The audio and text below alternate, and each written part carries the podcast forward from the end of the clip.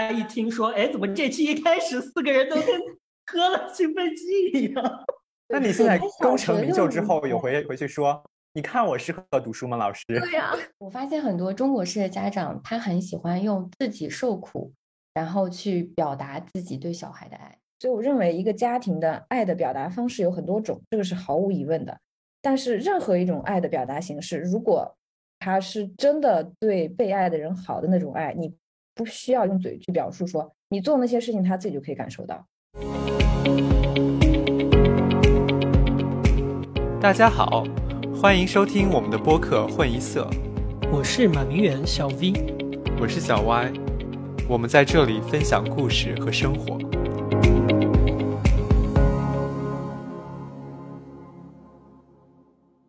这期我们的话题是想要聊一下这个原生家庭的问题，就是说，我不知道大家有没有这样一个经历哦。按照我记得，我小学六年级开始，有的时候跟我父母相处，我就会在想，哎，他们怎么能这么对我呢？如果我以后一个小孩，我要怎么怎么教育他？然后我就在成长的过程中，我会一直有这种想法，我会去想象我怎么教育我的孩子。我不知道这个事情为什么是只有对于我来说，它出现的比较早，而且我比较。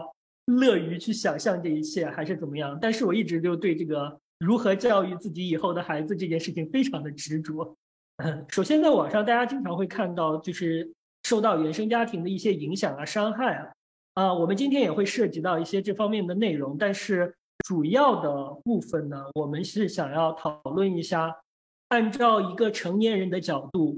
我们现在如何接受过去和父母之间发生的一切，以及在以后的日子里如何和他们更好的相处？所以今天我们又请到了我们之前节目里边非常受欢迎的两位嘉宾，菲菲和芝芝。然后，呃，这次请他们两个来自我介绍的同时，因为大家都已经知道你们两个了，所以你们可不可以同时介绍一下你们父母的职业和你们家庭的一个大概的情况？要不芝芝先来吧。大家好，我是芝芝，我又来啦。呃，我的爸爸妈妈是老师，然后我小学的时候被我妈带，中学的时候被我爸带，所以我整个人的童年是完全被我爸妈控制的状况。我们是一个很传统的中国家庭，听起来信息量很大，我们一会儿来深挖啊。然后下面请菲菲也稍微介绍一下吧。嗯，大家好，我是菲菲，我也又来了。然后我我妈妈也是老师，我爸是普通的事业单位职员。我从小被我爸妈 一起带大。嗯，其他的我们一会儿一会儿聊到再说吧。那小歪，你讲一下吧。我觉得大家对你的家庭也不是很了解。我靠，这期就是教师子女大会谈好了。因为我爸妈都是老师啊。然后我爸是高中老师，没有带过我，他没有刻意的避开带我。啊，那那我也稍微介绍一下吧。哇塞，真的是你们三个人的家庭里边都有老师。我是单亲家庭，我爸妈是在我六年级的时候分开的，所以在那之前呢，其实我也没有跟他们在一起待很久。我应该是小学三年级就自己跑到别处上学了，然后就没有跟他们待在一起，一直到。五年级的时候，他们两个才从外省，然后过来跟我团聚。然后六年级的时候，他们就分开了。然后后面我就一直跟着我妈一起长大，大概是这么个情况。职业的话，因为我爸跟我的交集非常的少，但是我觉得他其实还是有给我造成一些影响的。他以前的职业是司机，然后我妈的话，她一直是做会计，大概是这么一个情况。我觉得在我们说之前，还是先跟大家。还是先跟大家说一下，因为我们的家庭都是只是我们自己的家庭，所以我们也没有想要做普世性的价值观推广，所以我们的情况也不一定适用于你们。所以你有什么反对的也 OK。然后我们讲的经验，你也不要直接拿去用，因为它有可能不合适。我觉得这个话题大家都在聊，就是叠这个假，就有点有点过于。反正大家大概了解了彼此子的一个家庭构成之后，我们想。进行一下今天的第一个话题啊，在你整个成长的过程中，如果让你说一件你父母和你之间的互动中印象最深的事情，你觉得是什么事情？要不小歪你先来吧，你给大家打个样。其实这个不算对我很印象很深刻的一件事情，但这件事情会被我妈一再的提起，导致我会对她印象很深刻。因为我很小的时候就开始上竞赛班，然后那个竞赛班它有一个非常诡谲的制度，就是说它有好多次考试，每一次考试你得考过一个线，它会淘汰一些人，然后你考过那个线，你就可以进入下一个班，初级班、中级班、高级班和特级班。然后我就每次都能考进下一个班，但是最后一次考试就是从高级班到特级班的时候，我不知道为什么我爸就特别在意这个事情，因为我是在另外一个小学考，然后他是当天考完之后，第二天会放榜。他是怎么放榜呢？就是把那个名单通过的名单就贴在他们学校那个公告栏上。但是理论上来说，他们是早上很早，然后就贴出来了。然后小小学的校门打开之后，家长就可以去看。但这件事情被一再提起，就是证明我爸有多爱我。他的原因是我爸那天早上在放榜之前翻过他们学校的围墙，翻到了那个小学里面，就是为了去看我到底有没有过。而且它不是一个很重要的考试，至少我没有觉得那个时候是一个很重要的考试。它就是一个小学的竞赛班。但是这个事情他就被一再的提起，就是说，哦，你爸当时很爱你，因为他 为了你 翻围墙，然后早一点让你知道知道你的成绩。哎，不是你们你们两个怎么想？你你们觉得你们你们觉得这个这个反映出来的是他爸真的非常爱他吗？没有啊，因为我小玉自己也不觉得，他的意思是他爸觉得。对啊，我妈以及一直重复这件事情的他妈觉得吧？我妈。对的，我妈会一直重复这个事情。你这个让我想起来，我我来证明我奶奶有多爱我的时候，她会经常说一件事。她说：“你知道不知道，你小的时候，你奶奶抱你的时候，就特别特别小小婴儿，你就突然拉屎了，然后你奶奶就当时没有办法，她就哦用那个手帮你接住。然后这个事情被我爸还有我姑他们提了无数次，用来证明我奶奶有多爱我。但是我就在想，那。还有什么别的更好的办法吗？因为我妈的论点是说，她觉得这个每个家庭表达爱的方式不一样。因为我不知道你们是什么情况，但我我们家应该不太会说“我爱你”，然后以及我们家的交流都很少，所以她觉得这是一个行动上来体现，她还是比较在意你的事情。我再顺带说一个吧，都说这儿了，就是另外一个事情是我去保送生考试的时候，那已经比较晚了，就是高中高三，我去考清华的保送生考试。Anyways，反正清华也是没有要我。但是我去考试的时候已经是寒冬腊月，然后我们订的是一间宾馆，然后我爸打呼特别吵，所以他就做了一件事情，就是我我那天晚上跟他睡在一个房间，可是他都没有怎么睡，他的睡觉就是去那个厕所，不是有浴缸吗？他要躺在浴缸里靠一会儿，然后以及他会去外面走一走，就是尽量不睡、不打呼、不打扰我。当你爸在那里浴缸里边打瞌睡的时候，我跟我妈可能就在你们隔壁的某个小宾馆，我我们当时就在考北大，当然我也没有考上。可是作为现在的我，我就很困惑，为什么不订两间房呢？对呀，省钱呀！你知道当时那时候大家保送生考试的时候，那周围的宾馆很难订的。我跟我妈订了一个特别小的一小间，那个房源很紧缺的。哦，好，而且很贵啊。但是我觉得另外一种，呃，可能是因为我发现很多中国式的家长，他很喜欢用自己受苦，然后去表达自己对小孩的爱。没错，就他可能不是很 care 小孩自己的感受，但是他觉得他自己受苦了，那就是我对你爱的方式。你看，我都为你吃了这么多苦。没好吧，请你们叙述你们的印象深刻的故事。那我说吧，我因为我小的时候，就是我从小学到初中都是我爸妈非常严密的监控嘛，所以你其实是很想有那种反叛心理的，就是我没有想做你们想象的这么乖的小孩。所以我从初中的时候，大概就有陆陆续续的在跟男生，就是那个时候应该也不叫早恋吧，因为也不是谈恋爱。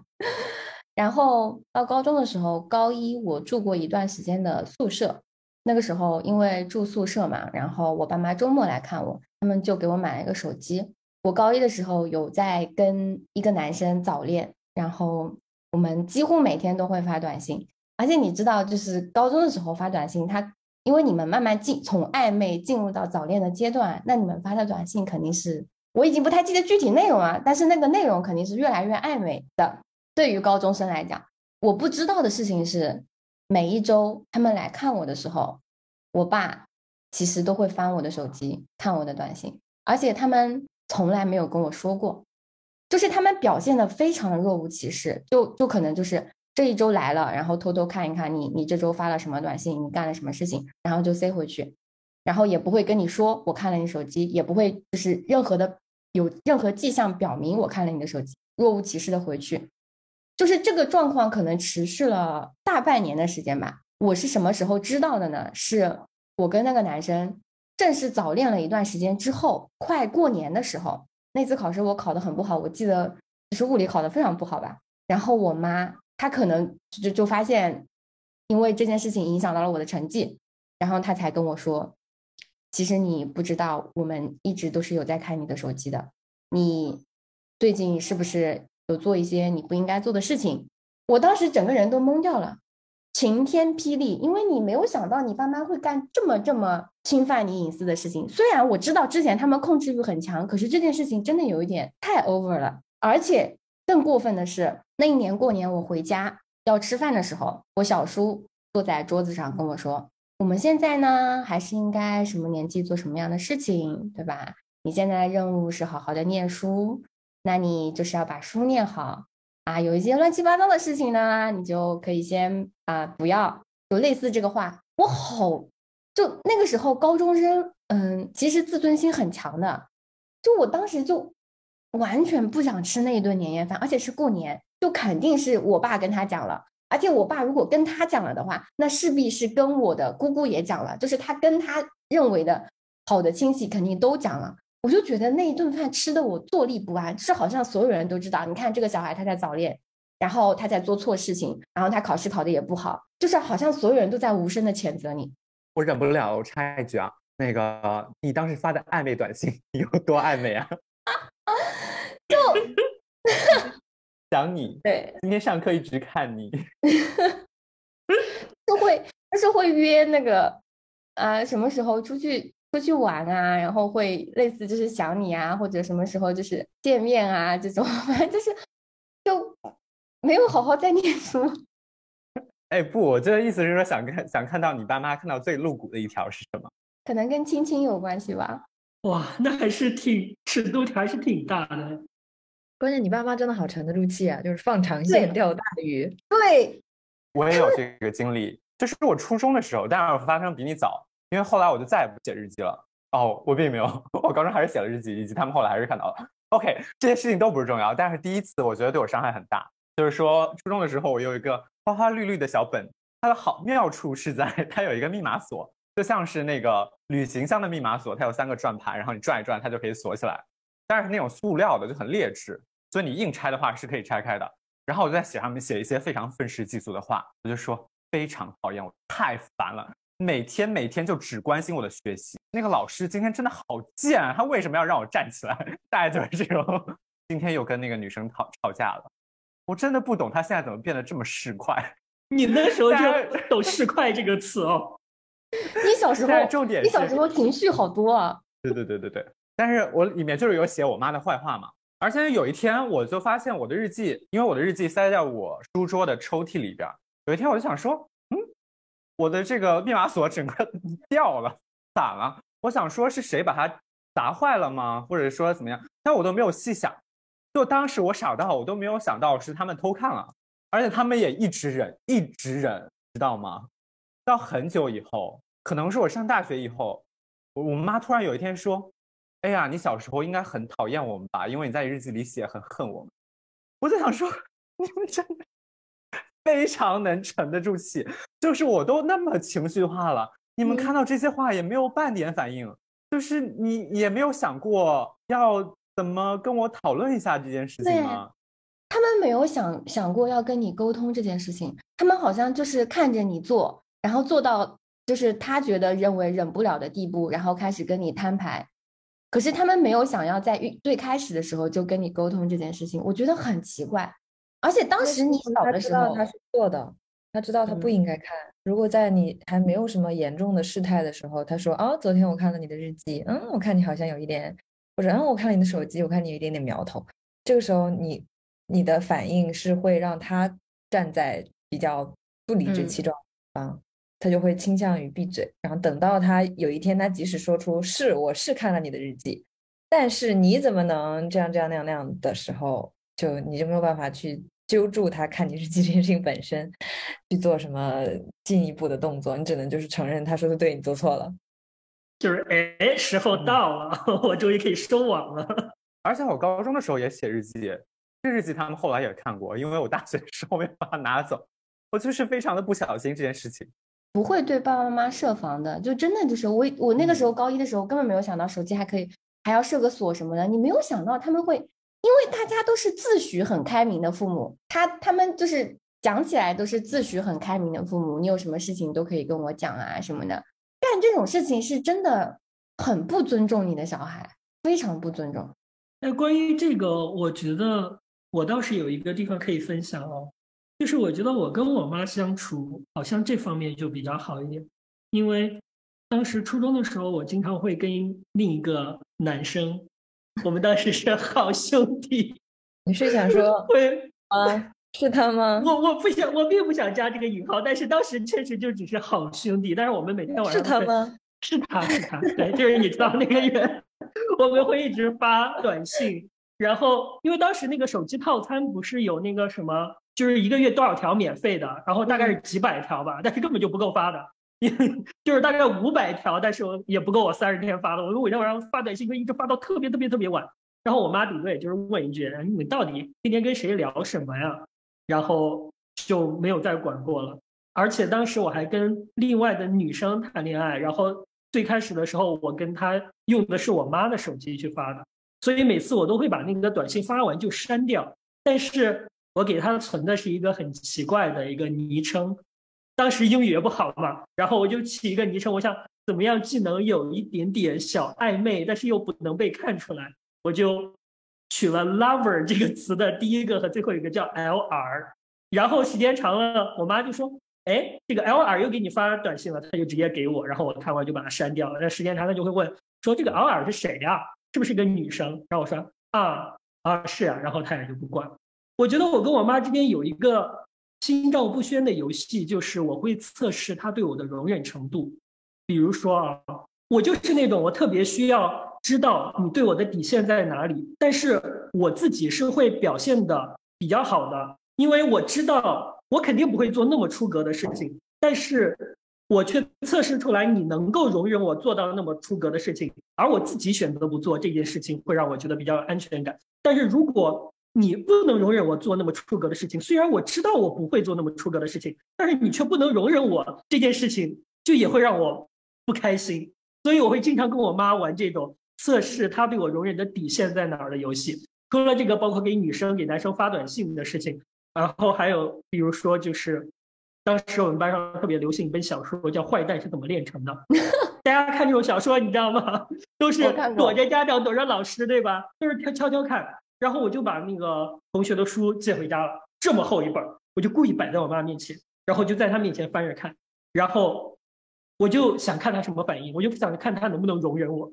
然后其实我也没觉得那书特别有意思，我就是看完就看完了。但是。他当时给我的反应，我就很满意。他就看了一眼，说：“哎，这是什么书啊？书名好奇怪啊！”我说：“啊。”然后我就继续看，他也没有多说什么。然后我心里就尝试一个语法：“哎呀，今天这个游戏又成功了。他可以容忍我看这种闲书，但是我自己也不会一直看，所以就会经常这样。所以我觉得我跟我妈在这方面就是还挺有默契的。我也有发现，这是马明远的人格特质，就是你不要管他，他自己的底线本来就比较高。但是你限制他的底线，就会让他的底线变低。就是叛逆心理就是不要说任何事情。就是那种叛逆心理，你管我，我就要反抗一下；你不管我，那我就想试探一下。哎，你说这个不能碰，我偏要碰。对，我觉得从另外一个就是原因，可能是因为你们是男孩子，就是马明远是男孩子，就是嗯，男生跟女生家长的教育方式可能真的会不太一样，女孩子。我我看到的，我周围的就是爸爸妈妈都是对女孩子控制的非常非常的严，然后男生的话就可能觉得也不会怎么样，他们会相对来讲安全很多，我不用管他那么多。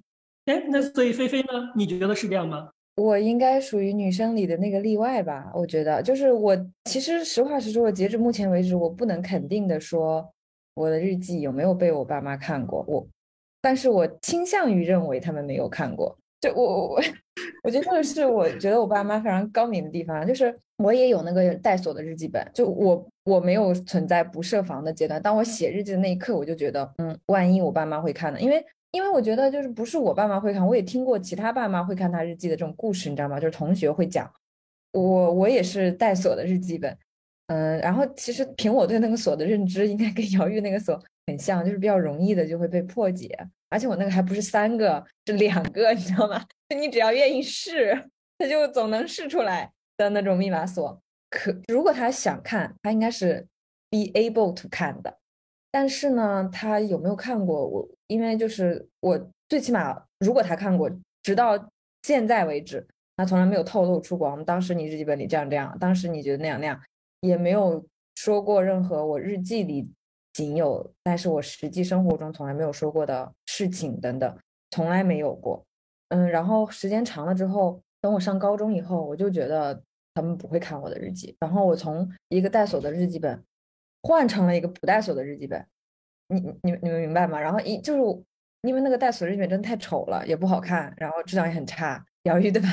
很有同感。就是那不带锁日记本反而就有会有一些比较好看的、高级的，然后这样的日记本。那我就换成了这样的日记本，然后所以我更加无从得知。当我换成一个 不带锁的日记本的时候，我父母有没有看过？而且那个时候我会写信，就是嗯，literally 的一个信，就会买那种很漂亮的信纸，然后跟我。很好的朋友写信，然后有的信就寄出去了，其实有的信没有寄出去，就我写完就放在那里了。还还有还有收到的情书，你们知道吗？我收到的信也被看过。对，我对，然后收到的情书，嗯，然后这个情书呢，其实并不是我喜欢的人给我的，所以我本身也没有很珍惜，我就随便塞在了我的某个抽屉里。但我还是不希望他们看到的嘛，因为这个东西还是有有一点尴尬的。但我也没有特意的去藏。然后后来有一次，我其实是在我们家搬过家以后，在我父母的那个屋的书房的角落的抽屉里见到了那个情书。但是他看没看开过啊？我我其实还是不知道，因为就是，呃，那个情书其实是叠稍微叠了一下的，就是你知道那时候的男生送情书，他也会把它叠成一个。然后我看完之后，不是一个心，是一个那种。像信封，就信本身叠成了一个。哦，我知道，我们那时候初中特别流行的就是怎么叠那个信封，把一个纸叠成信封的样子。对对对，就是我们当时的，那是我第一次见到一一张纸可以叠成那样，所以我虽然没有很研究这个信的内容，但我很研究了一下它是怎么叠的，然后我就成功的学会了这种叠法，而且我复原了它。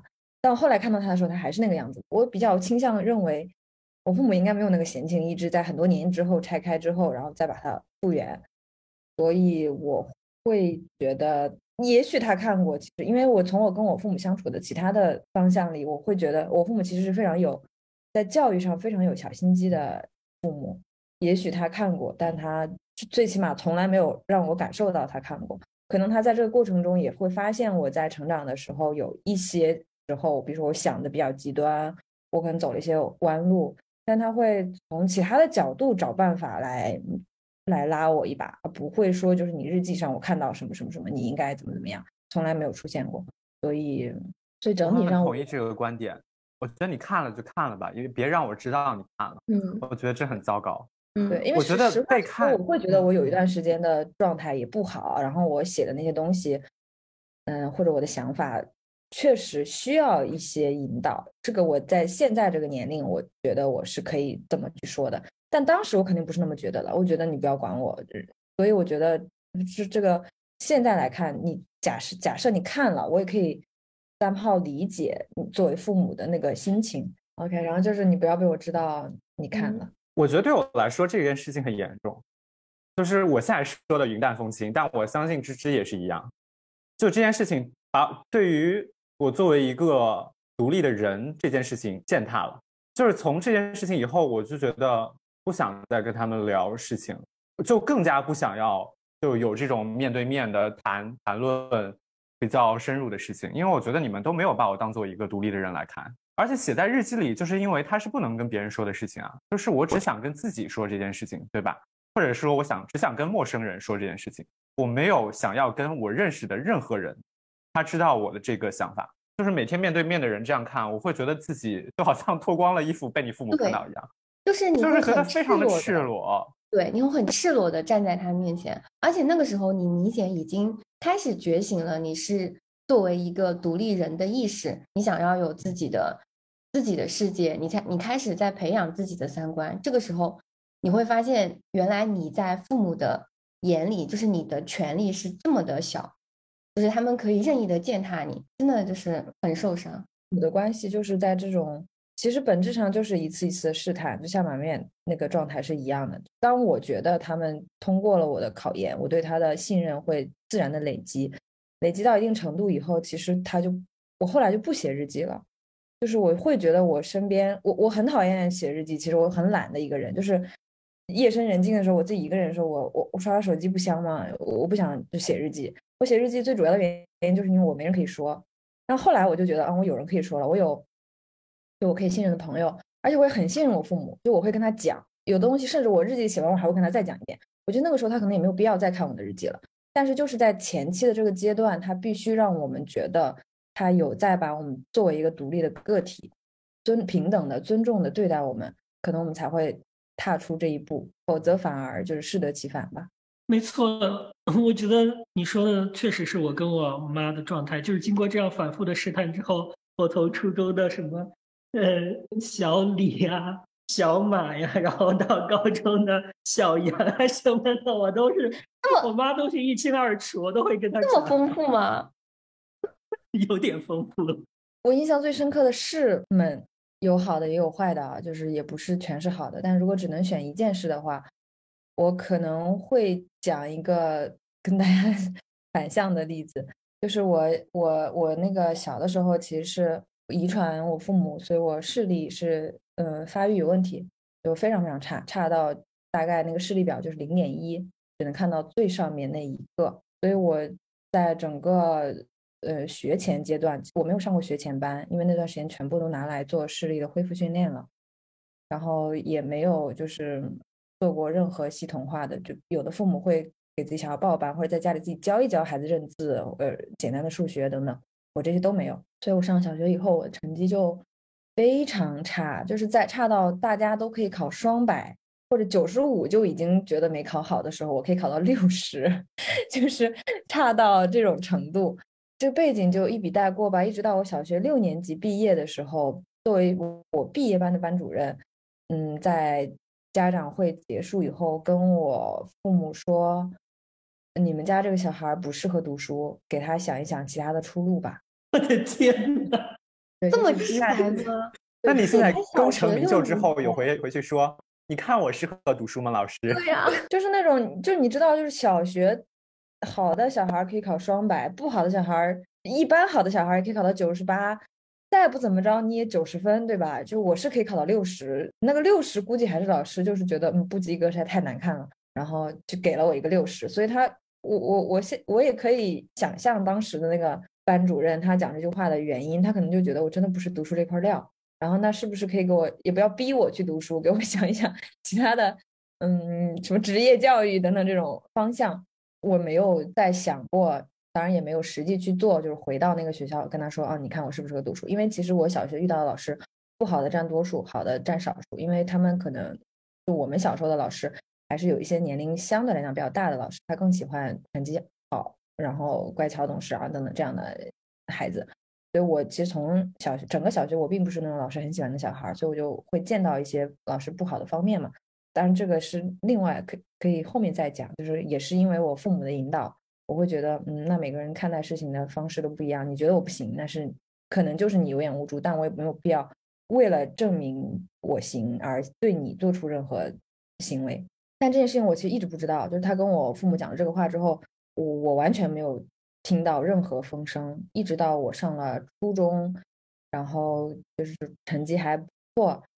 嗯，大概都到初三的时候，就是因为我其实是初一、初二的时候，我不，我我我没有怎么考过年级第一吧。那个时候满院还考过很多次，我应该没有。我是从初三开始才有这个，就有考到第一。然后可能就是某一次我考完第一次考完年级第一以后，然后我妈把这个事情拿出来当笑话跟我讲了一下，就说：“哦，你知道吗？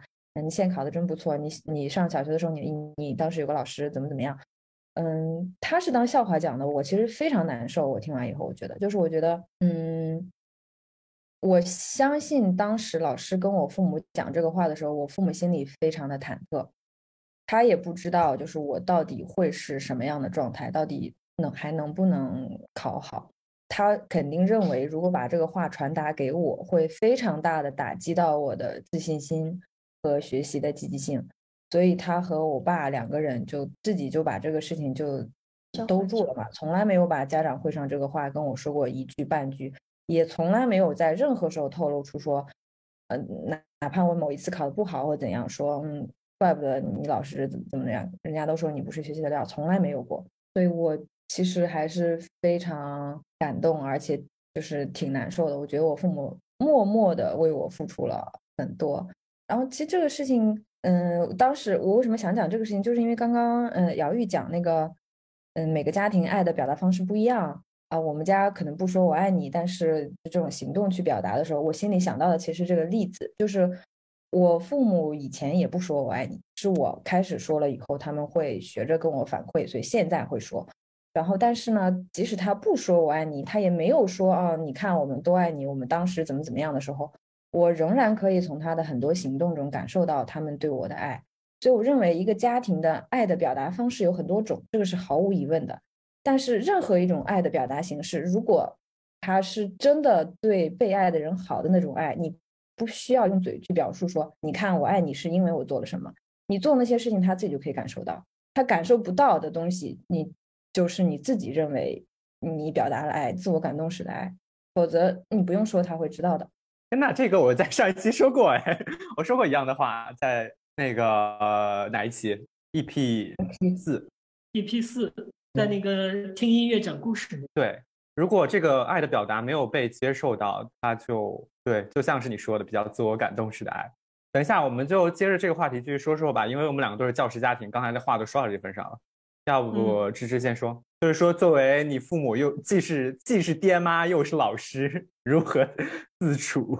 我小学的时候。因为我小学的时候其实是非常抗拒我妈带我的，因为我妈她上课的时候很凶，她带过我大概一个学期吧。那个学期我上课基本没有认真看过她，也没有认真听过她就是讲课。后来她发现了之后，就自动的调离了我们班。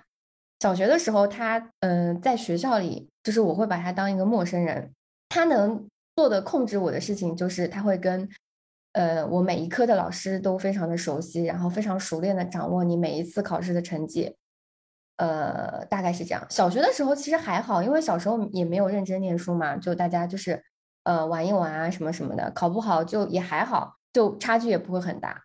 但是初中的时候，我是真的有感受到很不一样，是因为我爸是我的班主任，而且他是我的数学老师，很明显就能感觉到他对你的期待是非常高的。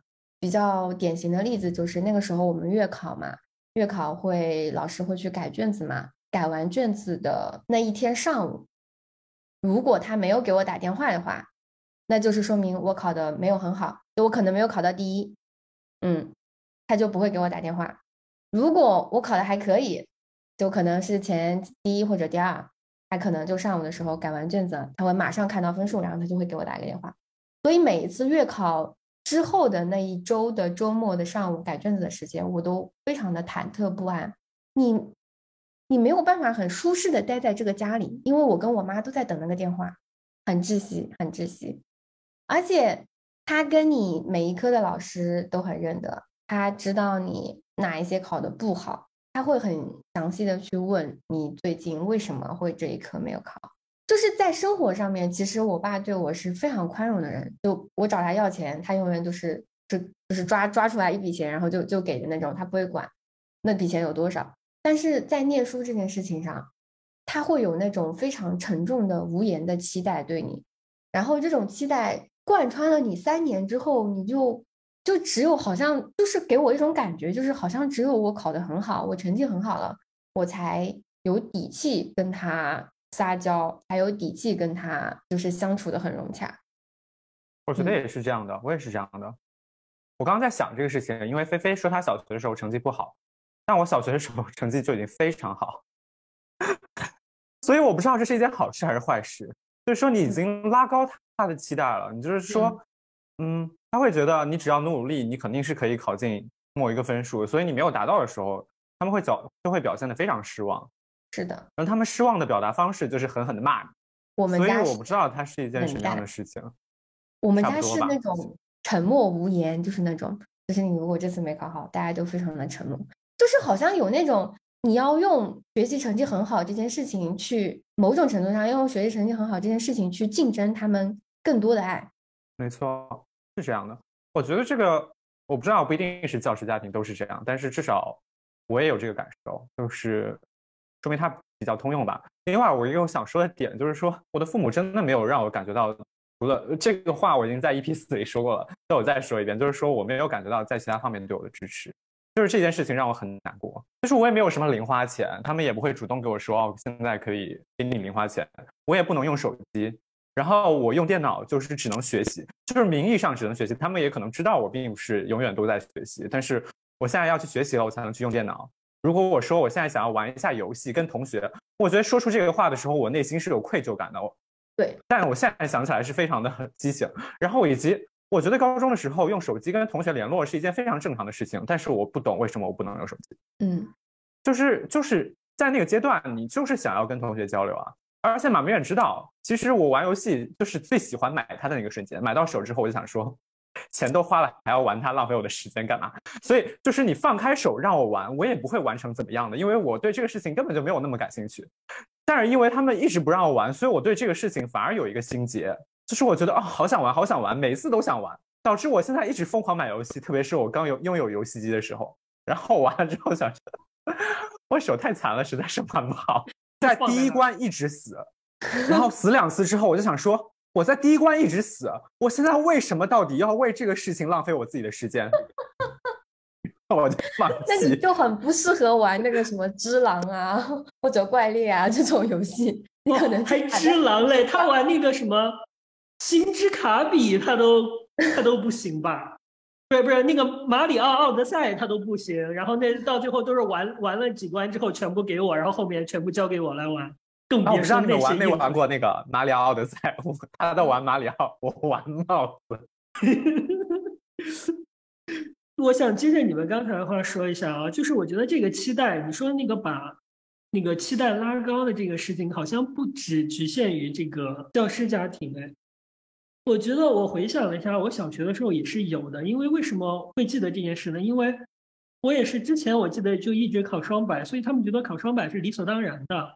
然后就到了六年级，我不知道为什么，就有一段时间考试总是总是每次都会有一个地方因为粗心或者怎么样，就是九十八、九十九，就是连续好多次都没有到一百分。我一直印象中，我妈对我的学习还是比较的。没有我爸看的那么紧，但是当我好多好多次都没有拿到双百分之后，我记得那段时间，我记得特别清楚，我妈一直情绪都非常不好，她就跟我说，如果下次再考不到一百分，我就怎么样怎么样，然后你也别让我给你签字了。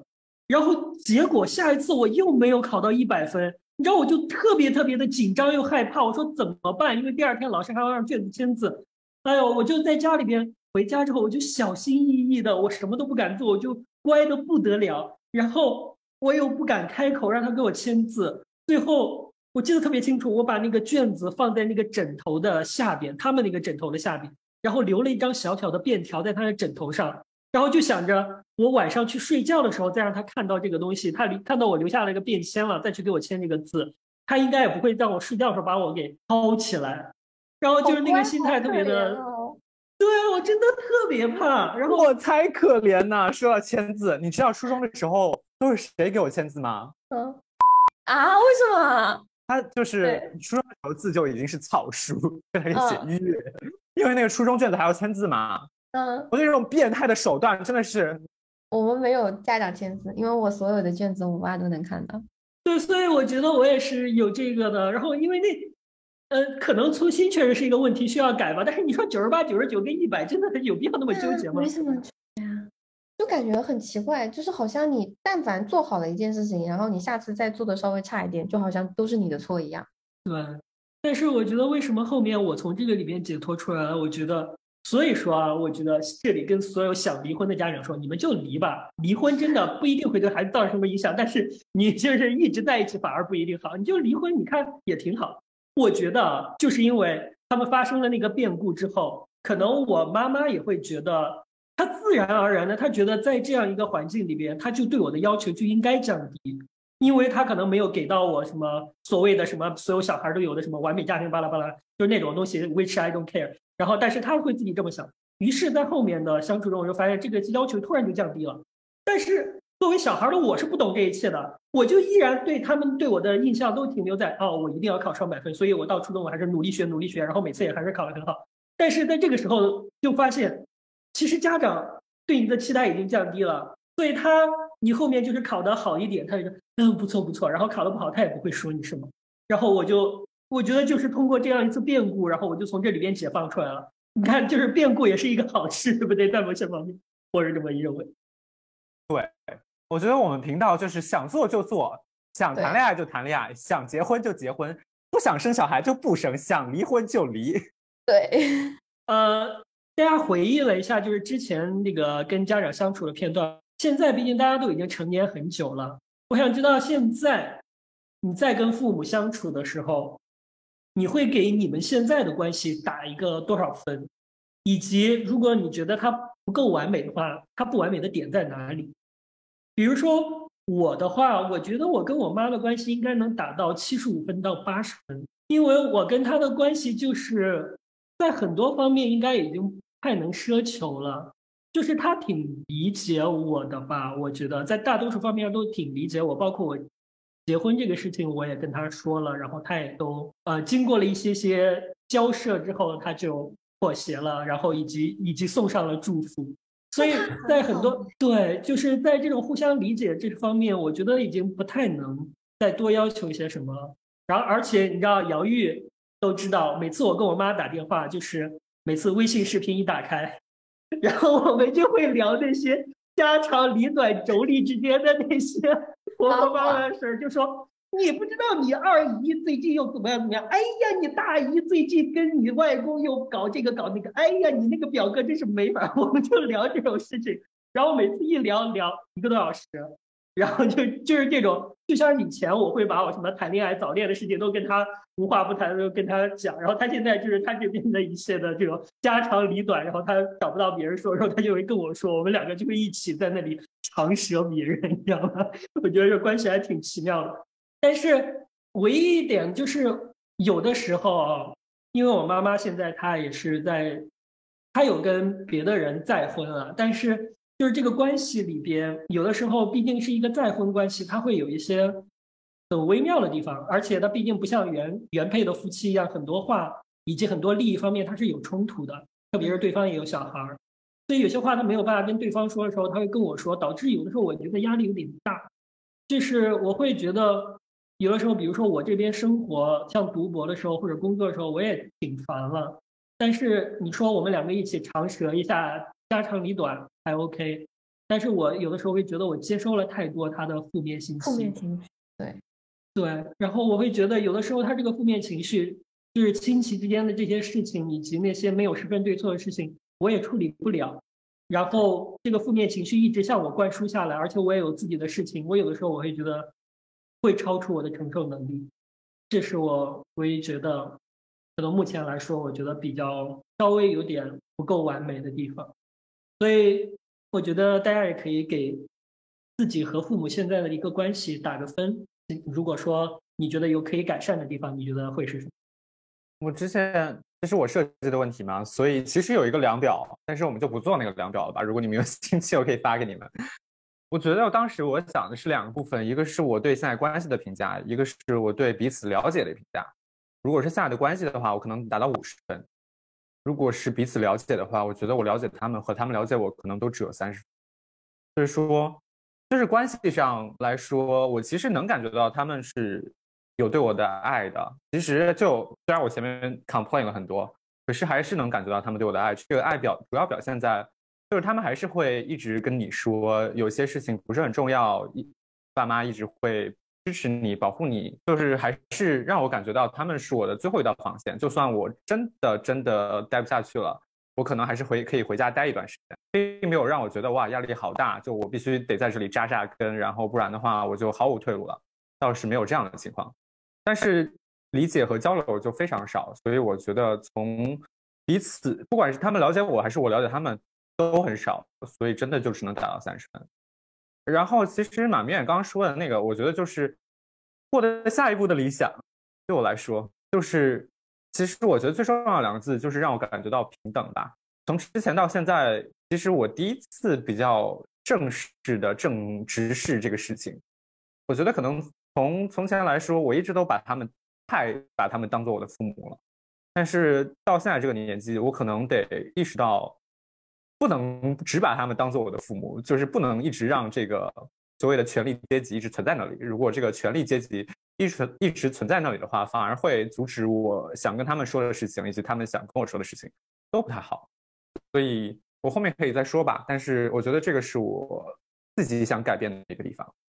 打分的话，如果从刚刚嗯小艾说的那两个维度来看，我对我们关系的评价大概是六十到七十分吧，彼此了解可能是七十到八十分吧。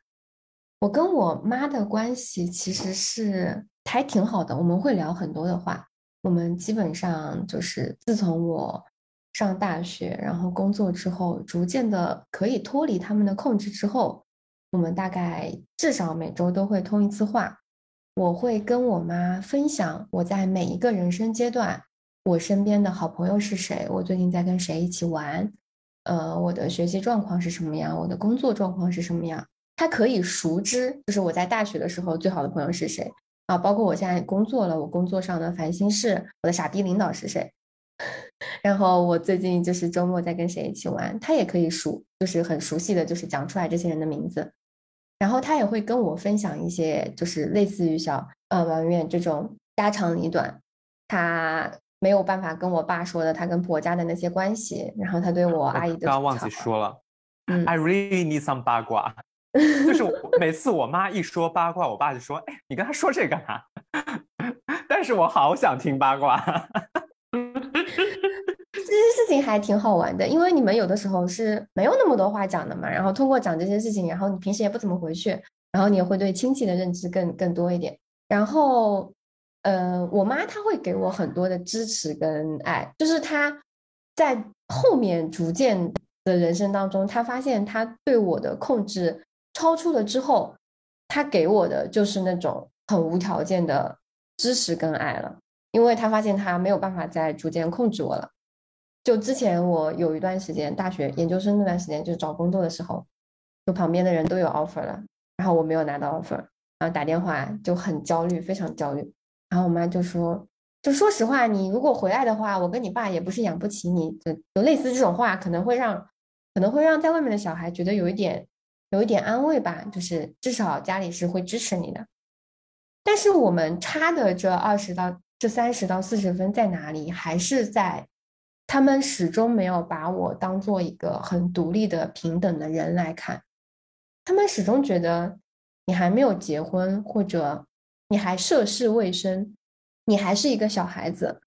我当然会给你很多爱跟关心，但是。我仍然觉得你是一个小孩子，因为你需要照顾，所以我才给你这么多爱跟关心。他某种程度上不会那么尊重你一个独立的人，你的三观，你的处事方式。比如说，他会觉得你三十五岁就会失业，然后一直 push 你要不要去考一个公务员，然后每一次都会给你念。你跟他讲了很多遍，就是我对我现在的职业还可以，然后我不想去做那样的事情。你跟他讲了很多遍，他还是觉得啊，你还小，你都是啊，你就是不听老人言啊这种话。还有就是，当然会催婚。然后你跟他说现在你的感情状况，你的就是整个的生活状况是什么样，然后他会某种程度上，就是我之前有跟小孩说过，就是他某种程度上会情绪勒索你。比如说，如果有一天爸爸妈妈不在了，你就一个人，那你要怎么办呢？我。走的时候都没有看到，就是你身边有一个人陪着你，我都很不放心。就这种话，就是我在慢慢的潜移默化的，就是去影响他们的这些观念。但是我发现，就是很多的像爸爸妈妈这一辈的人，他们的他们的整个世界观是非常成熟固定的了，很难被去影响的。这种沟通会让你觉得有一点累，因为他试图一直去想要干涉你。这是我觉得，就是我可能我们之间需要改进的地方吧。就是我希望后面的这些生活工作当中，我可以逐渐的让他们认识到，我是一个可以被依赖的一个独立的大人了，而不是一个一直要听他们的谆谆教诲的小孩。又会说什么你你你你翅膀硬啦，你啊你自己就是怎么样啦，你就是开始就是对我发脾气啊什么的这种。一旦他觉得自己没有什么道理的时候，他就会拿这种权力的这种阶级去这种关系去约束你。我是你，我是你爸爸妈妈，你怎么可以这样对我呢？我觉得不应该这样子，就不是因为你是我的爸爸妈妈，然后我就一定要非常非常的无条件的去尊重你。哎，我想评论一下，嗯，我想说，我昨天有关注一下知乎情绪绑架或者情感勒索，anyways。就是它的特征是 F O G fog，就是 fair obligation 和 duty，就利用了你的恐惧、你的责任感和你的愧疚心来来促使你做某些决定。我觉得小 S 写的这个歌词非常的合适，放在这里是被驯服的象，大家都听过吧？迷路，迷路，迷了路，我彻底被这团迷雾困住。Anyways，大概就是这个意思了。就是我觉得它放在这个情境下好合适，就是说你你如果被情感绑架做出一些决定，就会导致你做出的这个选择是盲目的，你真的就被他困住了。而且我现在觉得就是说，如果你的父母就说的很难听，就是有一天因为这个决定你做了以后，你的父母有一天不在了，他没有办法为你承担这个责任，然后你只有自己去承担你做出的这个选择的后果。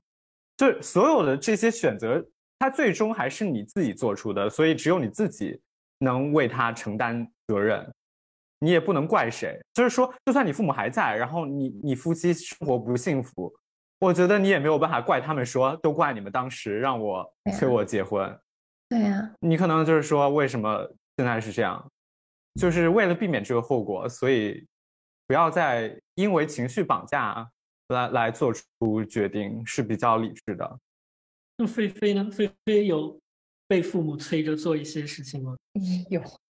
嗯，我我先打分啊，我觉得我我会打九十，我应该可以达到九十。因为是这样，就是我其实非常理解芝芝说的那个，嗯，可能在我小的时候，父母还会对我有一比较强的掌控欲，嗯，现在慢慢好一些了。因为这个例子，其实我在我周围很多同学那里看到过。就是满面，你有没有印象？当时，嗯，那个你们班班主任的女儿不是在你班吗？当时的时候，那女孩呢，她妈妈对她的控制，因为那女孩初一、初二是我们班的，跟我关系很好。然后就是我们一起出去，如果吃饭的话，从八点开始，他妈就要开始给他打电话了。我妈是这样。对，然后然后他就会把手机关机，关机以后，他妈就会打给我妈，然后我妈再打给我。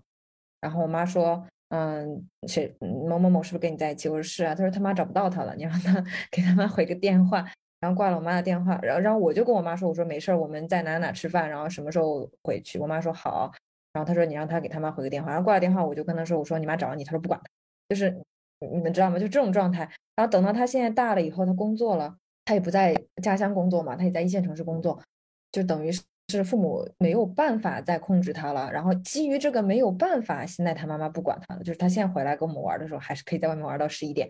然后，但是，但是我可以想象他妈妈最起码他是有一个被迫的过程的。也许他现在接受了或适应了，但他一开始一定不是说我不想管了，而是我实在管不到了。啊，这个例子其实我是见到蛮多的。但是，好，我觉得这个说到我也好生气啊。我觉得父母的这个行为我也非常不能理解，就是他不能从你这里获得他想要的信息，他就找你旁边的人。去骚扰你的室友或者你的朋友，然后就是你的室友或者朋友可能一开始并不会觉得有什么，可是你就想说，why？对，就是就是你觉得自己有一部分不想被别人看到的地方，现在被你父母扒开，就必须得展现在别人面前。嗯，我们刚刚上大学的时候，他爸妈认为我是那个姚玉不知道从哪里认识的一个巨好的朋友，然后就留下了我的电话号码，然后还经常。给我偶尔发短信或者打电话吧，问一下他在学校怎么样。我记得很清楚，当时我们要在学校那个寝室里边拉个网线，然后他妈就给我打电话说：“哎，你们学校这个到底给不给拉呀？然后你觉得这个会不会影响学习啊？你们为什么非得要这个网线啊什么的？”然后就会 放大学影响学习。那我那我觉得有一大学点我也不去上课啊。对，不是，就这个有一点点，有一点点就是不尊重不尊重人。就嗯你为什么不能直接跟我讲？你要去跟我的跟你根本不认识的朋友讲呢？哎呦，又有一件事情，我现在不吐不快，就让我说了吧。就最近这周，因为我那个大姨、大姑、大姑要来美国，因为她女儿要结婚，就是我表姐。然后我们就说给她准备一个礼啊、s o r r y 要怀要生小孩了，所以她来照顾小孩。然后，然后我妈就说，要不你给她买个包吧。我说好，然后我就挑了一下买这个包，然后我都确认好了，就是问了一圈，他们觉得这个包可以，现在就买这款了，对吧？然后我妈在说了一切之后，突然补了一句：“别买错了。”我看到那个“别买错了”，我就火冒三丈。我想说什么意思啊？就他现在还没有很很相信你做事，对，对，就是这样，我就特别生气。就我想补一句，就是我父母从来不要求我做任何就这种性质的事情。比如说，假设我想给我姐买个包，我也不用跟她说，我说我要跟我姐买个包，买什么包她更 out of her scope。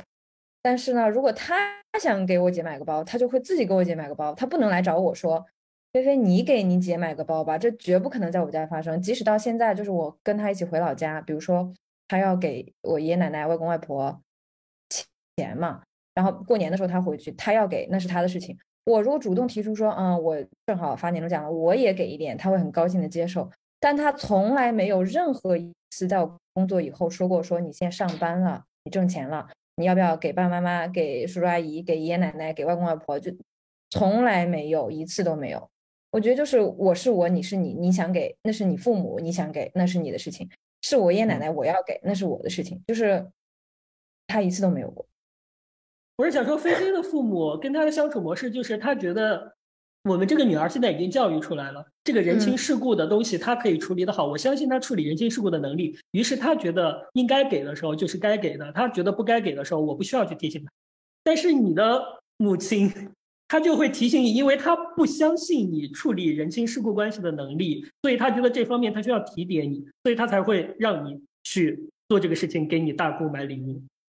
我觉得这个事情还有一个，就我们家老有一种比较，我不知道你们有没有，就是嗯哇，你儿子好懂事啊，都知道给别人买礼物，他们会有这个嗯心思没在。有，哇，你儿子可以被他们送钱什么的。Anyways，就是在我们家是有这个给他们送钱是什么东西？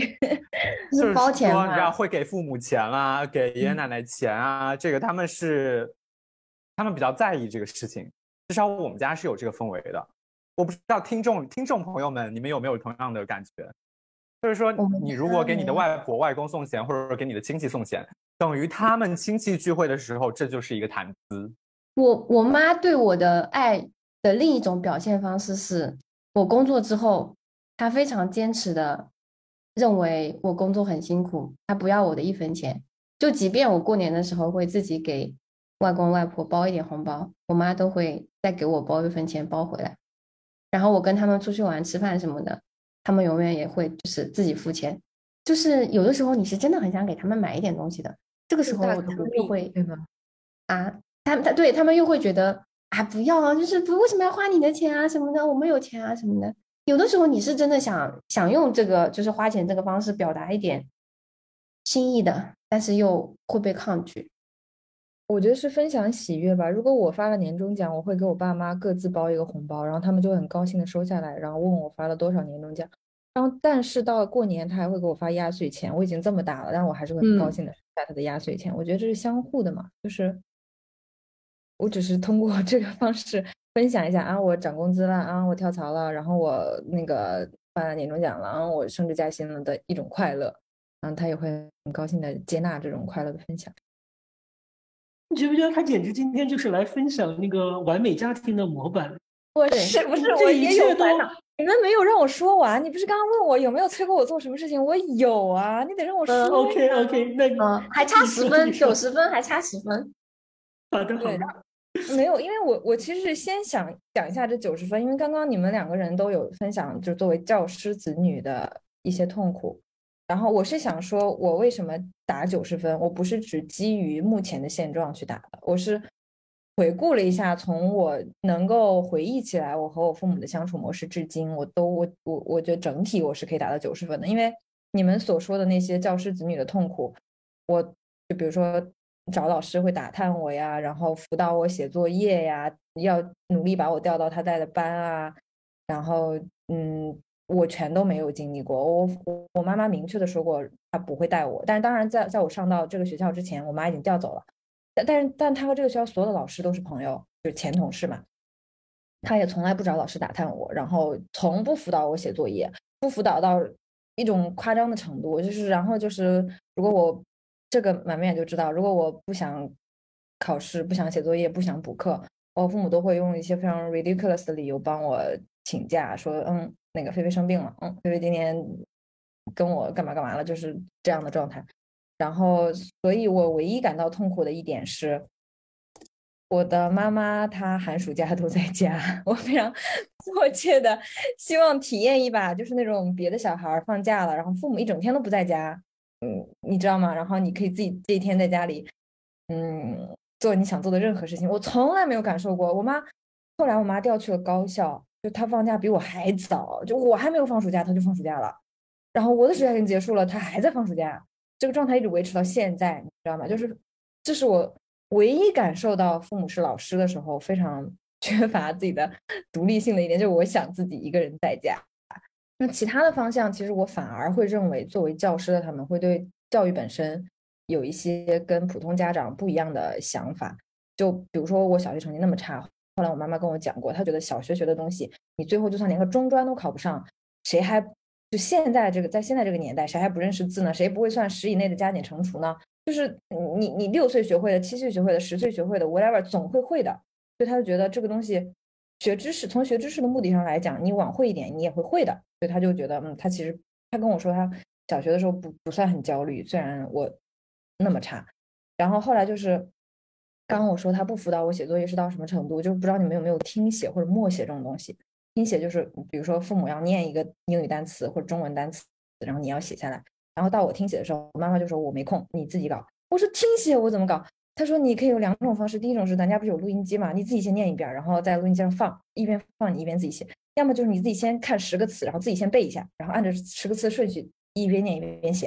她说你自己选。然后等我等一会儿拿回来一张写满了这个，比如说听写单词的纸，他要要签字是试听写的。我妈就给我签试听写，其实根本就不是听写，什么听写的，然后默写也是一样的，然后默背也是一样。我说妈，我给你背篇课文，我妈说我没空，你会背了是吧？我说会，她说那我拿来我给你签字吧。然后其实有很长一段时间，我一时竟分不清你是在抱怨还是在炫耀。我觉得在炫耀哎，当时是抱怨的，我真的很好大哦，但是打扫起来也太辛苦了吧。我们家房子太大了，打扫起来，哎，真费劲儿。而且每个月物业费也高。你是觉得就是你很麻烦？你到听写的时候，你其实会的，你知道吗？你又不是不会，对不对？但是你要去录音机那里先录一遍，然后再播一遍，然后再自己写一遍，就是太麻烦了。然后那时候数学课不是要检查，老师老师布置完作业，你写完题之后，爸妈要检查一遍，然后给你给你签字说啊，已检查什么错几道？我不知道你们有没有过，反正南面我们应该是有的。然后我妈就说：“你你自己检查过了没有？”我就说检查过了，然后她就给我签已检查错零道。但是我你要相信一个孩子的自制力，在有一段时间一定会下降的。就是我就会变成就是自己抄一遍，然后抄一遍课文，抄一遍单词，然后或者是数学作业写完了就直接找他签字，就不检查。然后就有一次就就是我交上去的数学作业就错题，而且应该是错了大概两个或者三个吧。然后被我们数学老师发现了，数学老师就把我叫到办公室里说。他说这样的一段话，他说：“亏你妈还是老师呢，给你检查完的作业还能再错这么多题，就是因为 妈妈我血压立刻就上涌，这是你老师的问题吧？就是可能他也有问题吧，但是就是这个东西，我让我意识到，就是当父母签了字之后，意味着他为你做了背书，就是他背书你这个东西会背了，或者没错，或者会听写了等等，就是他。”他是三号给你做了一个就这种，嗯，背书在的。然后，如果他把这个权利也下放给你自己了，那你要承担更多。对你自己偷懒的话，会影响到他背书的可信度。我就找我妈说，我我当时很生气，就我就觉得我以后一定不能再错了，不能让我妈妈再被老师这样说。但是我的第一个解决方案还是我说妈，你还是给我检查吧。然后我妈是怎么说的呢？我妈说，你我不可能帮你检查作业一辈子，然后你以后你做的其他事情是对的还是是错的，我也不可能都帮你检查了。我帮你检查，我又不能替你考试。他说这个没有意义，你永远要为你自己做的决定负责。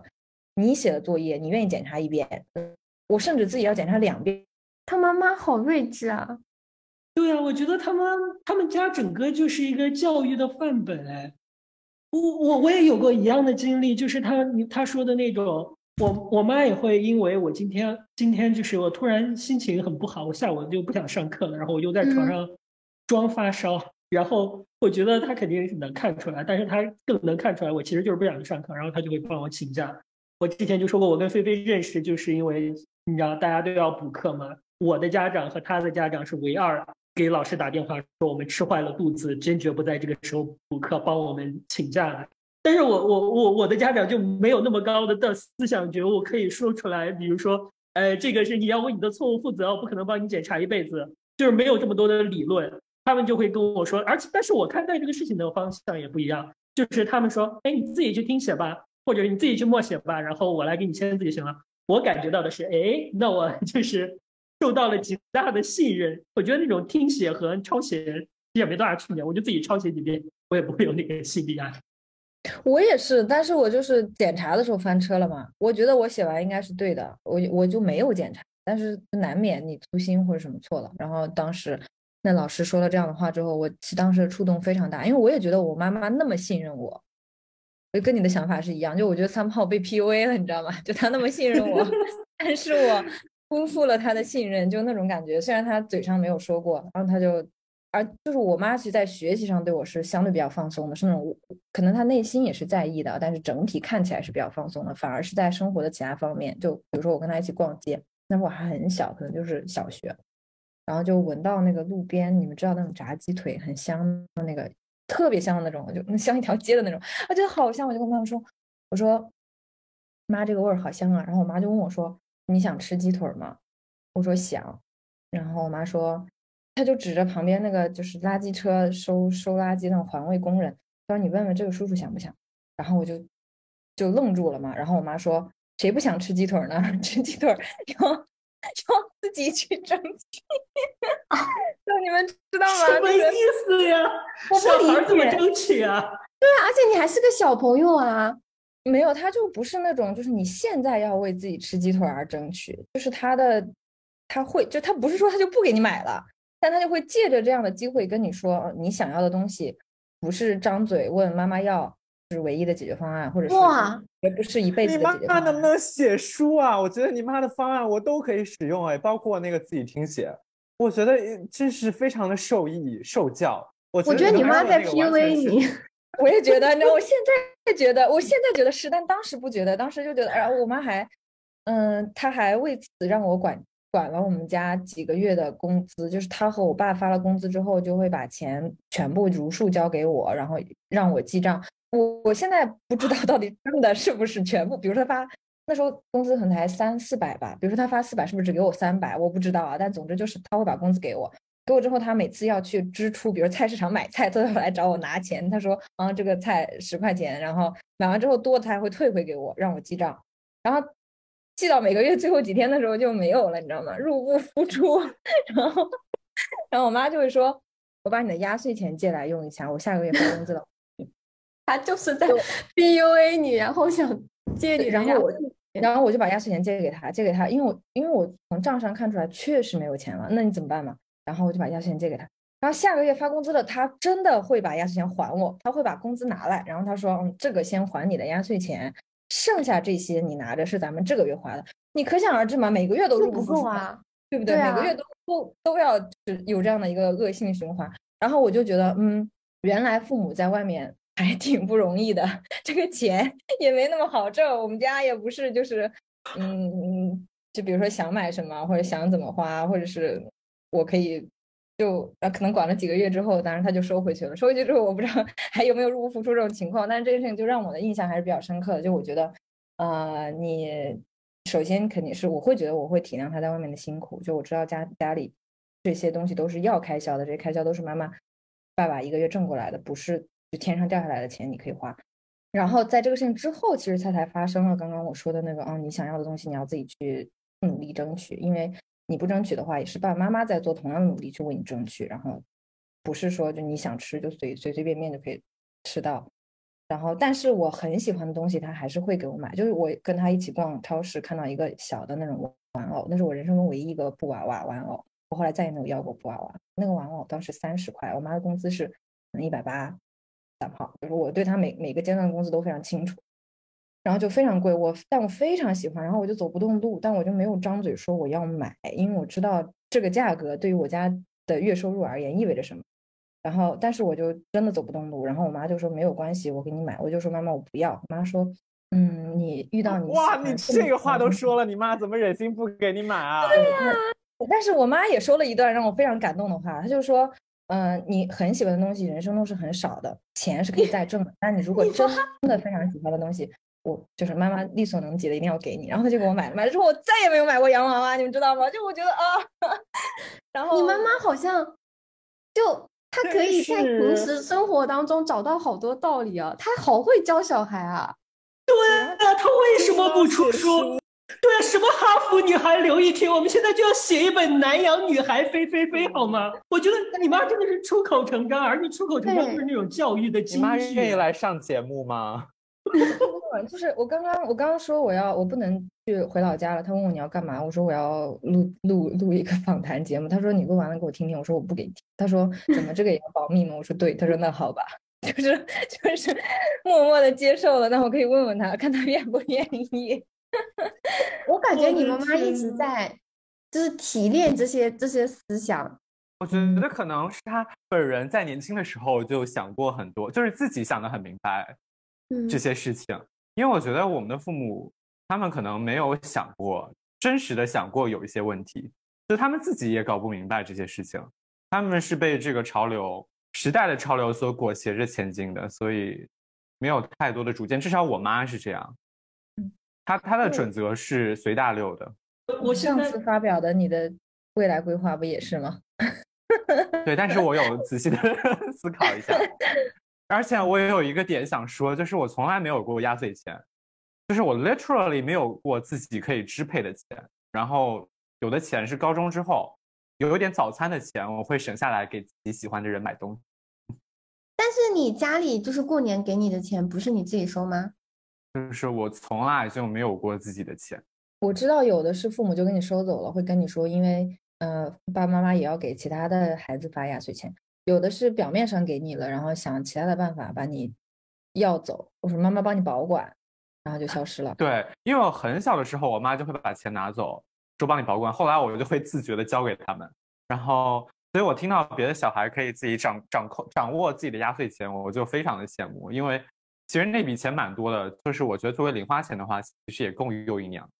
就至少我可以有一部分的钱。父母，你自己掌握，你都不花的，你 都对。但是，但是我就从来没有有过这个事情，我特别想要，然后我就可以理直气壮的说，我好想要，然后他们就买给我，就是有很多的拉扯，所以在这种基础上，我就也，就最后的结果也是，我就不太会提这方面的要求了。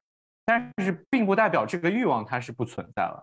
所以，当我自己赚钱之后，我就会买我之前对买之前我想买的，但是没有拥有过的东西。对对，但是我建议你妈出书。我想，我想这期的听友们也会想要听阿姨出书吧，或者你妈来上一期节目来聊一聊，到底是当时是怎么想的，可以说出 这些话。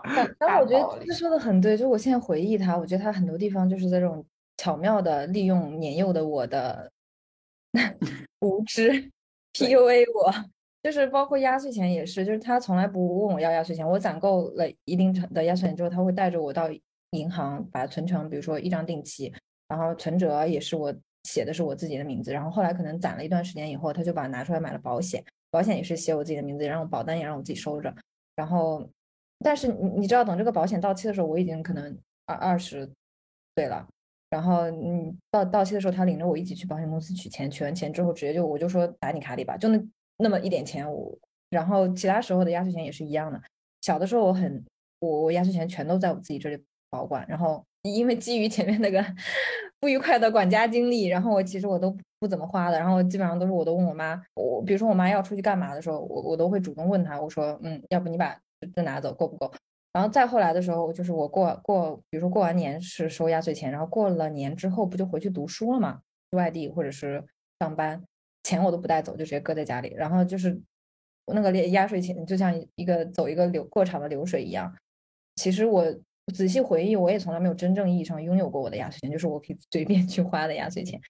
但是感觉上我是拥有了的，就是我从来在我年。在我小的时候，我从来不觉得我的压岁钱不归我自己管，我因为它每一分都是我自己支配的，而且我爸爸妈妈如果借了，一定会还给我。无无非就是我都支配到了他们的 希望他去的地方，就是这样的一个结果。他让你自我管理的好好啊，就是他完全把你，就我说 PUA，但是他这个是褒义词，他完全把你 PUA 成了一个自我管理管的很好的小孩。对，所以就觉得他爸妈的手段都很高级。对，就是。两方都非常的满意，他父母看到了他往期望的地方发展，同时他又觉得自己做了自己的主人翁，就是一种双赢的感觉。对，我是独立的个体，然后我就觉得真的是。因为我觉得这个就是我最缺乏的地方，你们有没有发现？在跟你们聊的时候，就是不管是压岁钱啊、看日记啊、一直催你学习啊、不在乎你其他的方面，其实都是他的表现，都是不相信你这个人。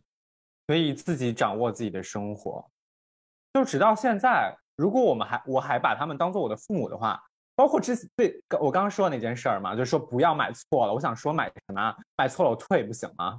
就是他们好像就一直觉得你是小小孩儿，对吧？他们需要 提醒你、叮嘱你一些事情，但是你妈好像都没有，其实也可能没有我们家这么严重，对吧？就是他们觉得需要掌控、掌控这些方面，就担心你。一不一不看你，你就出错了。我妈会想方设法让我错，就是她会觉得在那些试错成本低的事情上，你就错，你不错两次，你怎么知道犯错要付出代价？就那个时候，我跟满面我们在外地上学，就是高中的时候嘛。然后我爸妈从来不帮我收拾行李，也从来不帮我就做任何提前的准备。啊，我第一次那时候也是第一次离开家，初中的时候都是在家，每天都回家嘛，中午饭、晚上饭我都回家吃的。然后这样收拾。出去的行李，我就会丢三落四，就比比如说我可能忘带某些东西，然后就有一次我就可能把作业还是什么东西就忘到家里了，我就打电话跟妈妈说，我说你能不能帮我就这样送过来？我妈说我可以帮你送，我也可以帮你寄个快递，但是他无论如何都不会那么快，你不可能赶上，就是跟老师交作业。他说你就自己跟老师解释一下，你你忘带了。我害怕嘛，就大家都对老师有一种天生的畏惧，我就很怕。然后我妈就说：“那你收拾东西的时候，你为什么没有想到？你为什么没有列一个就这种 list，看看你什么东西会忘？那你现在既然忘了，那你多多少少要付出点代价。妈妈可以帮你送，但是那也不可能那么快嘛。这这个代价，我觉得还是可以接受的。然后他就让我去自己自己跟老师说。然后小的时候，小学的时候，他不喊我起床嘛，他就定一个闹钟，然后闹钟响了之后，他只喊我一次，仅此一次。然后他就看眼看着，比如说我睡到两点、三点，然后我就我醒了之后，我就发现迟到了，然后我就哇哇大哭，一边哭一边就是自己自己走到学校上课，然后跟老师解释我睡过了。他真的就不会喊我第二次，过了就过了。他就觉得这种事情，就比如说像姚玉刚刚说那种事情，你买错了又能怎么样嘛？就是确实错了，但是又怎么样？又没有什么非常严重的后果。他觉得那你错啊，你不错一次，你怎么知道这事情你要注意？你在哪些地方要小心？你不想要什么样的结果？因为我父母整体的策略是比较散养的，你应该也听出来了。我小时候就是好理智啊，对，反正就是犯了很多错，从来不会。他从来不会说你别迟到，你快起快起这样，从来不会的。但是我想说一句，就是说，就是像我开始说的，我我仍然觉得这个教育方式并不一定适用所有人。就是这个这个方这个方式主要是尊重和平等嘛。就是你你你爸妈从来都没有把你当做一个小孩儿，就是他们有保护你，把你当做一个小孩儿。但是从另外一个方面来说，在在行为处事上。呃，没有那么把你当做一个小孩儿，是当做一个人来对待的，啊，但是这个教育方式并不一定适用所有人，它可能比较适用于自我管理很好的小孩。嗯，这一点我是我是觉得越早它可以适用的面积越广。就比如说你的小孩一出生开始，从从小开始，你就是整体就是这样的一个理论。你说饿了就哭，不哭我怎么知道你饿了？就。其实我小时候确实也养的并不很精细，这是真的啊。就是就如果他一开始你就是这样的理论，那么他可以适用的面积相对来讲会广很多。但如果小孩已经就是三四岁、五六岁了，就已经有这样的一些嗯历史的这种烙印了，那你可能就要衡量一下这种方式是不是能让他，因为因为你这个这个整整个教育一定是连续的嘛，你如果从早期开始就让他觉得自己的事情要自己负责。然后你放手之后，他才可能会去往好的方向做。如果你前面一直管得很细、很严，你突然有一天放手了，肯定不会有什么好效果的。我觉得就是因为就是这么说的话，就是这么，因为他们一直没有特别尊重我个人的选择吧。从这个方面来说，就是一方面他们还挺尊重我，比如说我说我要出国，或者是我要上某个大学，他们都还挺尊重的。但是另外一个方面，从生活的角度上来说，他们并没有把我作为一个。成年人或者说一个独立的个体来看，这就导致了我不想跟他们分享我生活上的任何事情，因为我知道我说的这些事情没有意义，就是不符合他们所谓的世俗的评价标准的任何事情，他们都不会接受的。我比较好奇，菲菲差的那十分在哪里啊？差的那十分在前两天还在跟满面聊，就是因为我我觉得我父母跟你父母一样的一个重要的方向是，他会希望我嗯。尽快的结婚生小孩儿，然后，但他的方式可能不是那种所谓的情绪绑架，他就不说，嗯，等爸爸爸爸妈妈不在了，我看到你，呃，还是自己一个人，我会很担心。他的点就是，他是说，嗯，如果你可以遇到那个对的人，那你两个人在一起一定比你一个人更好一点。他会有一个人扶持你，然后陪你说说话，然后你们是一家人这样。包括孩子，他也会觉得，他说，嗯，你看，你也给我们带来了很多的快乐。他说，有如果你在这个世界上有一个你生命的延续，嗯，以后你会从他身上也会有很多不一样的感受。他是更多的是这个角度去的。但不管他是什么角度，他总而言之，他的想法是，如果我可以结婚生孩子，在他眼里肯定是往更好的方向发展，这是他对我的一个美好的期望。基于这个呢，我也没有办法跟他说，就是我，比如说我不想生小孩，我不想结婚，其实我没有这个这个想法啊。但是我是觉得，可能我们这一代人的感受就是，如果两个人不能让我一个人，不能比我一个人的时候过得更好，那我干嘛要选择两个人的生活嘛？嗯，然后我也跟我妈妈聊过很多次这个话题，她呢也。她可以理解我的逻辑本身，就她说对，确实，如果那个人你不喜欢的话，你不心动，嗯，有可能不会比你一个人更好，所以她可以接受的这个结论是没关系，我们再遇一遇，就是看看我会不会遇到合适的人，但是他可能最终没有从目前的感受上来看，我不觉得他可以接接受，就是我实在是根本就找不到这个人，然后就我一个人过一辈子，他可能会觉得很难受，就他他的角度他会觉得。我的孩子，嗯，各方面都挺不错的，过得也都挺好的。怎么就是在家庭生活上，他找不到一个可以支持他的另一半？这样，这个矛盾现在还没有那么的突出。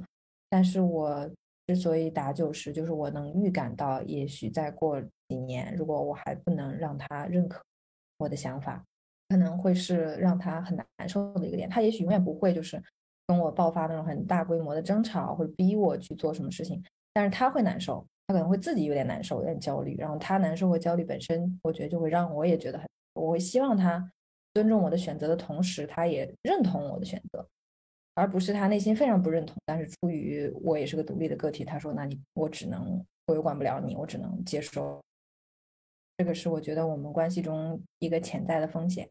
对他描述的这个家庭环境，我觉得普通人就是我们听众朋友们可能也难以想象吧。就是对，我觉得他的这个家庭环境，包括这个亲子关系，都是一般的家庭应该是挺难以企及的。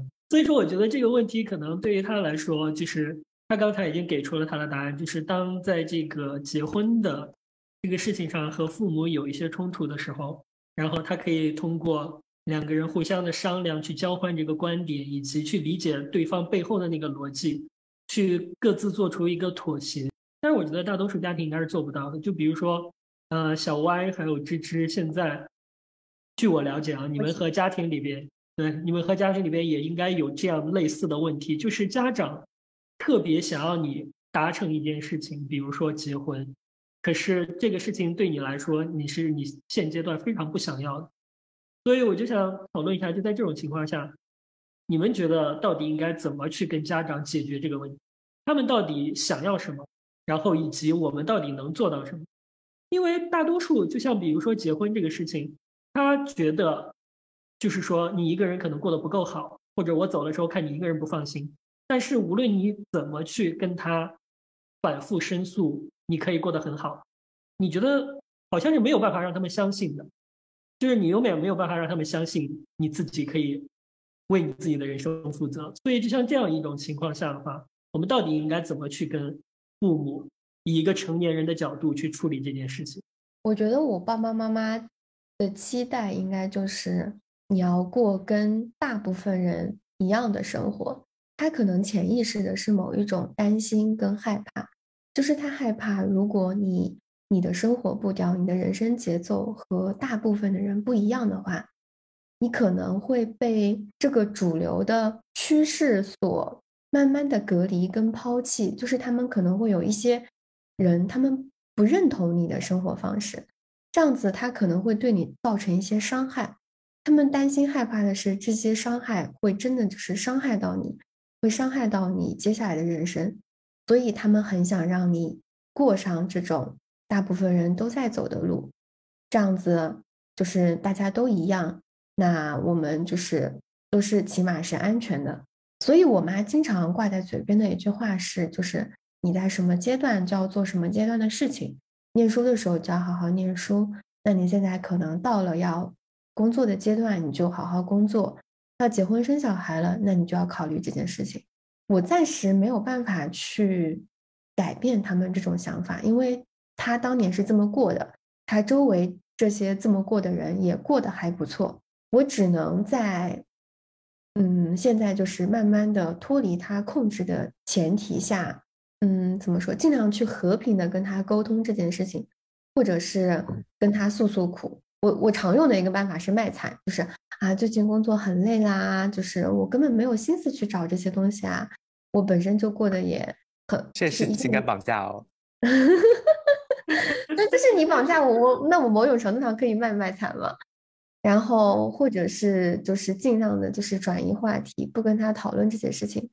然后我也会跟他渲染一些其他的，就是没有走这条大家都在走的路的人，他们过得怎么样？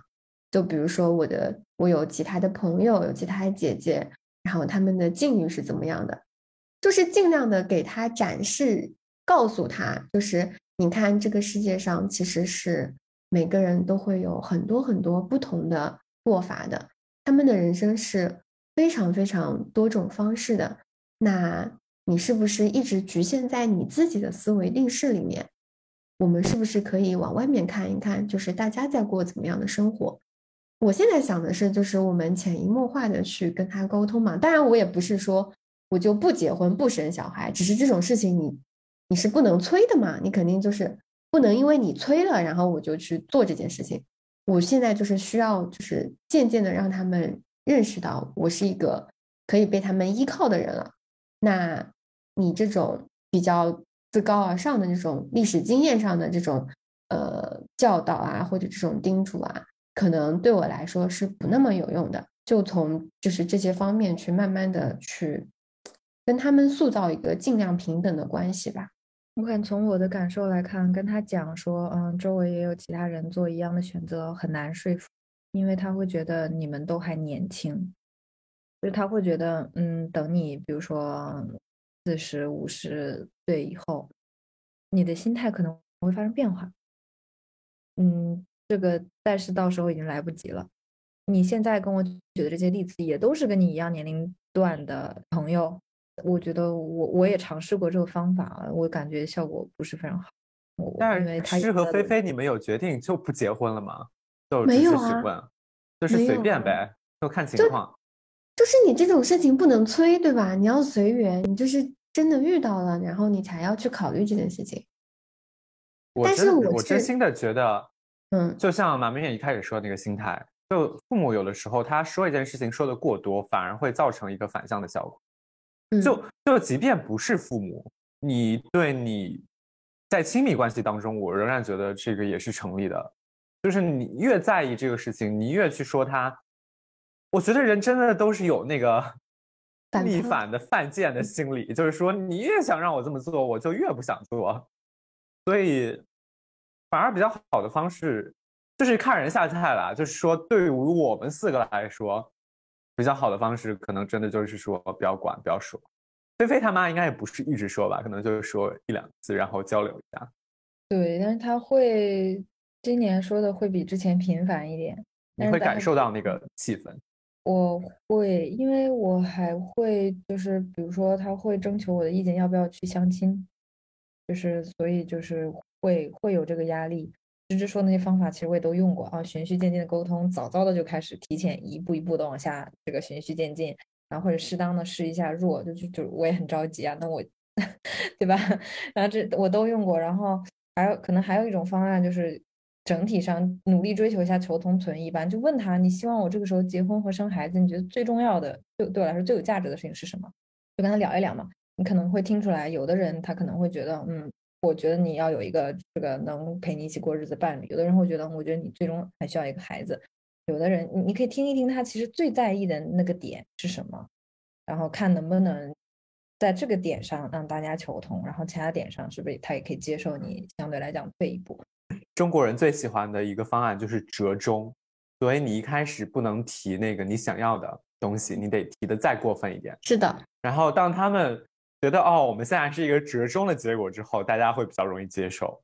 对，是的。而且而且，我不觉得这是中国人最喜欢的方案是折中，嗯，就是你跟外国同事同事交流也是一样的，你不人性的弱点。对，你要让他，你说你百分百实现你的目的，他百分之零是很难的，肯定要吵起来的。绝大部分时候，其实都是大家都是希望自己的诉求在某种程度上得到一点实现和重视。好吧，那我最后再说一点吧。嗯，我说几个方面吧，因为我有深刻的想一下这个问题。就是我当时有写两个问题，就是第一个是，就当我告诉我父母我已经过得很好的时候，他们为什么还想要改变我？就是这个问题的根本原因是，我不知道他们到底想要从我身上得到什么。就这个问题问的很白目，很荒谬，但是我是真的不知道，父母养小孩想从小孩身上得到什么。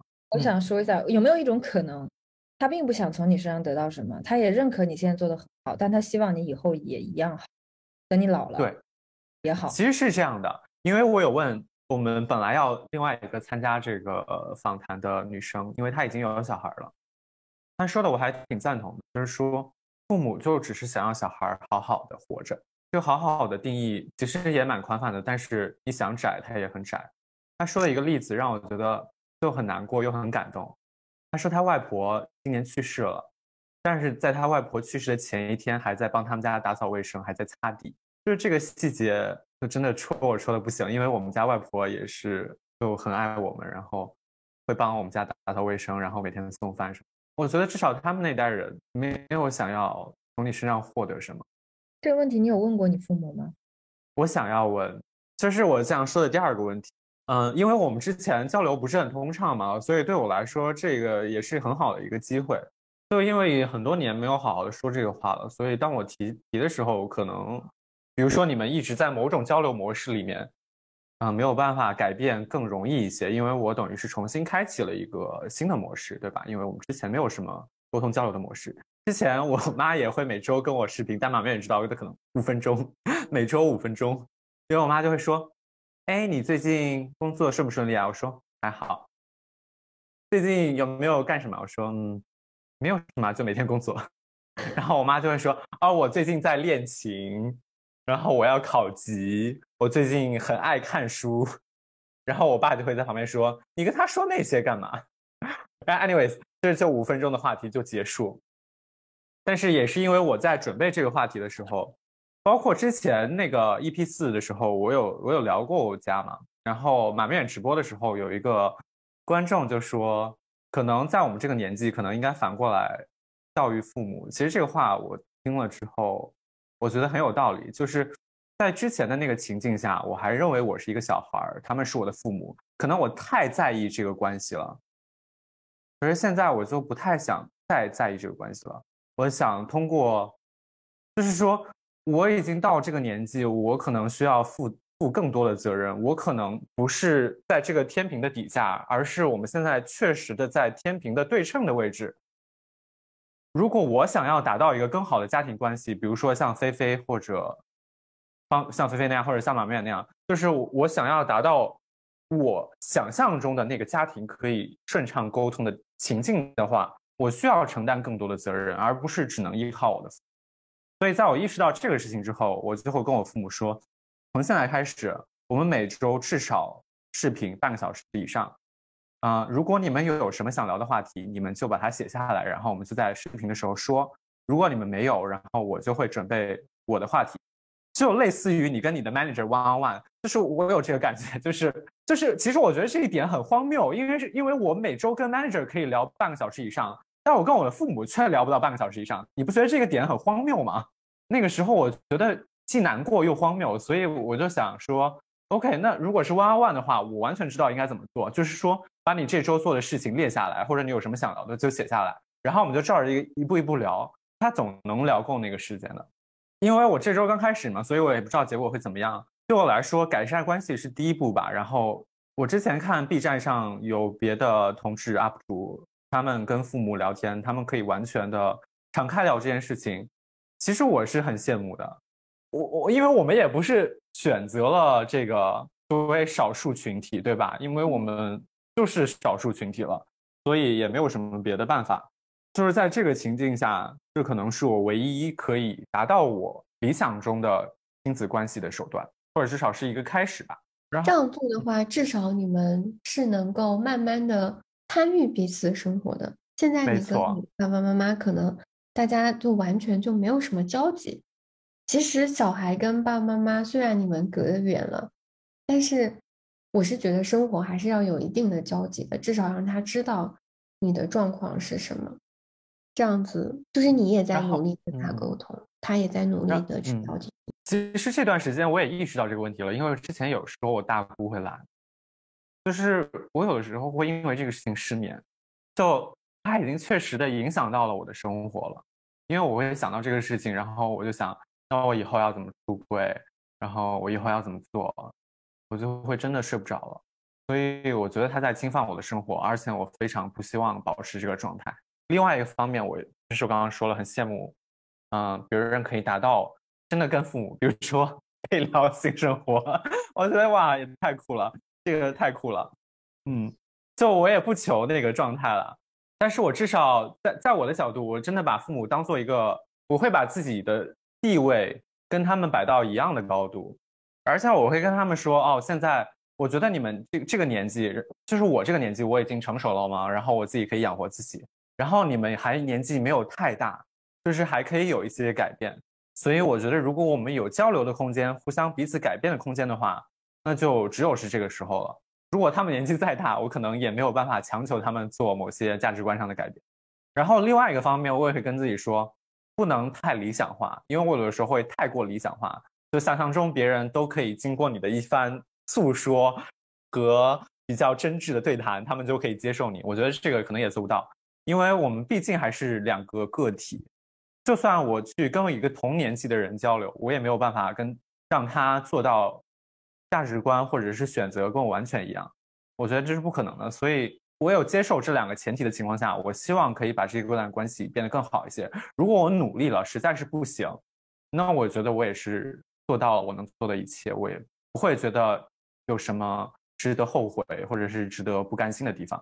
然后，我在我的本子上还写下了一个点，就是说，当我们做出这些选择的时候，到底有没有把压力转嫁到父母上？就他们有没有因为我们做了这个选择，就为我们承担了一些他们可能不原本不必要承担的压力？我觉得有，肯定是有的。我不觉得他他替你承担了压力，但你做这个选择可能让他增加了额外他本来可以不用承担的压力。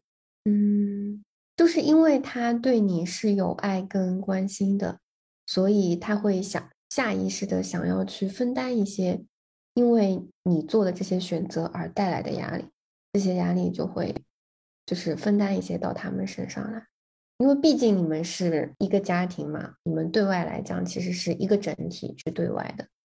就是所有的社会给你的压力，其实是施加在你这个家庭身上的，而不是你个人身上。我有个哥哥，三十多岁还没有结婚，那个时候就是家里就是会一直在讲嘛，在小地方，其实你三十多岁没有结婚是蛮会被讲的嘛。然后我阿姨有的时候就真的会被讲到哭。是，我就从这个角度来讲，因为她生活的环境比起我们生活的环境，肯定还是更没有那么开放和包容点。然后他也会因为你的选择，在他的亲戚和朋友之间，需要跟你统一战线，相应的也会承担一部分这种压力吧。我觉得基于互相理解还是要，因为当我们觉得父母的价值观不符合我们的价值观，我们想要去改变他的时候，同理他也会觉得你的价值观不符合他的价值观，他也想要改变你，所以这过程肯定是需要一些磨合和互相的理解的。对这个事情对我来说很重要。就是我跟我父母开启这个交谈的前提，就是我跟他们说，我觉得就是像我刚才说的嘛，就是我们现在这个年纪还是可以彼此交流、彼此改变的一个时间段，所以我真心的希望我们可以平等的交流。所以“平等”这个词对我来说非常非常的重要。就它可能是因为我一直没有得到过这种平等的感觉，所以在我想到这个话题的时候，我写的第一个词就是“平等”。就是它对我来说真的很重要。这个平等就意味着，我想对你怎么做，你也可以对我有同样的要求。但是我们最终最最终可能得到一个折 中的方案。但是，对，但是这个这个过程对我来说很重要，就是意味着，嗯，终于有一次我们可以平等的处理我们之间的关系，或者处理我我们我的事情，或者是你们的事情。这个感觉对我来说，可能是我呃现阶段比较重要的一个事情吧。我不知道芝芝怎么想，嗯，但是我我目前没有你这样的勇气去跟他们讲，就是我需要你平等的把我当做一个大人。嗯，今天这感觉今天聊的和我想象的不太一样啊。对你没有聊聊到昨天问我的那些东西，我觉得你妈妈你你之前引用的你妈妈的那些话，我觉得都像是从什么读者啊、义理上面看到的那种啊。这也是我现在比较。有一些压力的原因嘛，就是当你在亲子关系里，他的每一件事情或者绝大部分事情都符合你的预期的时候，你会希望自己在亲子关系里做的事情也符合他的预期，就你也不想让他失望，就这是相互的嘛，因为他从来没有让你失望过。然后基于这个，我也不想让他失望的点，我会有一些负担，就是比如说在我刚刚说的那件事情上，啊，我们不可以听到你，嗯。在我刚刚说那件事情上，我会，我可能也没有像芝芝说的那样，我可能也没有小歪现在这样的勇气，就是直接去跟他说，我就是这么想的，我以后可能就会这么做。我会希望努力找到一个平衡点，让他也不要太失望。我不希望让他难过，这可能也是就是在这个过程中，呃的一些副作用。就你会要求自己，也不要让他，当你想做一些可能在现在的社会看来稍微有一点离经叛道。或者是父母可能不太能接受的事情的时候，你会非常顾虑他的感受，不会完全能够遵从自己的内心。比如说，有时候去相亲，我真的很不想去，但我还是会去。就我会，而且我不会像在我妈面前表现出来我不想去，但我去了，我是为了你去了等等。我不是这样，就我会说，嗯，好呀，那就去啊。他看不出来我不是很愿意，但其实我内心真的并不想。就是那这样想起来的话，我突然通过你们的描述里面，我意识到我妈她。其实心里边可能还是一直觉得，好像因为这个家庭环境对我有所亏欠，而我就是用我这个自私的心态利用了这一点，然后导致其实，在现在的关系里边，就是我在步步逼近，而我妈在一直让步。就包括之前说的由于我们两个要结婚的事情，其实他的第一反应也是完全很震惊，觉得不是很能接受，而且说这么大的事情你告诉我们的时候，你们已经马上就要结婚了，你觉得这样合适吗？曾经我长大的过程中啊，就是我我没觉得他欠亏欠我什么，但是反倒是我长大了，而且我一直感受到他觉得他亏欠我什么，而且这一点反而现在被我利用到，所以在这个时候的时候，我并没有用一个很弱势的姿态去所谓的体谅他的心情，或者去跟他好好的沟通，去解释这一切，希望他接受，或者是恳求他接受。相反，我摆出来的姿态是一种。非常强硬的，我直接就告诉他说：“这其实是我的一件人生非常大的事情，你不能为我开心，你反而要觉得这件事情让你很困扰，那你觉不觉得你这种困扰会让我也很难过？就是我是一个非常步步紧逼的姿态去逼他退一步，然后我妈应该是沉思了一会儿，过了一会儿，她给我回的信息就是啊，没错，你是我这个世界上唯一的亲人，我怎么会舍得你难过呢？但是我其实并不是说不支持这一切，但是我就是觉得你可能要考虑一下一些现实的问题，比如说怎么跟国内的亲戚交代，毕竟这样那样。我觉得我们现在的这个关系里边。虽然看起来很好，但是我觉得我是在利用他心里边觉得对我的一些亏欠吧，然后我就变得越来越在这段关系里面越来越自私，然后一直在强迫他接受很多东西。所以就是主要是听到菲菲刚才讲的，就是因为你的父母实在是就是对你非常的好，然后他符合了你对父母所有的期待，所以你会觉得不得不。觉得不得不想要符合他们的期待，我就觉得我我现在的这位这种所谓很好的关系，其实其实是我逼他达到，所以我觉得这样可能也不是一个非常良好的状态。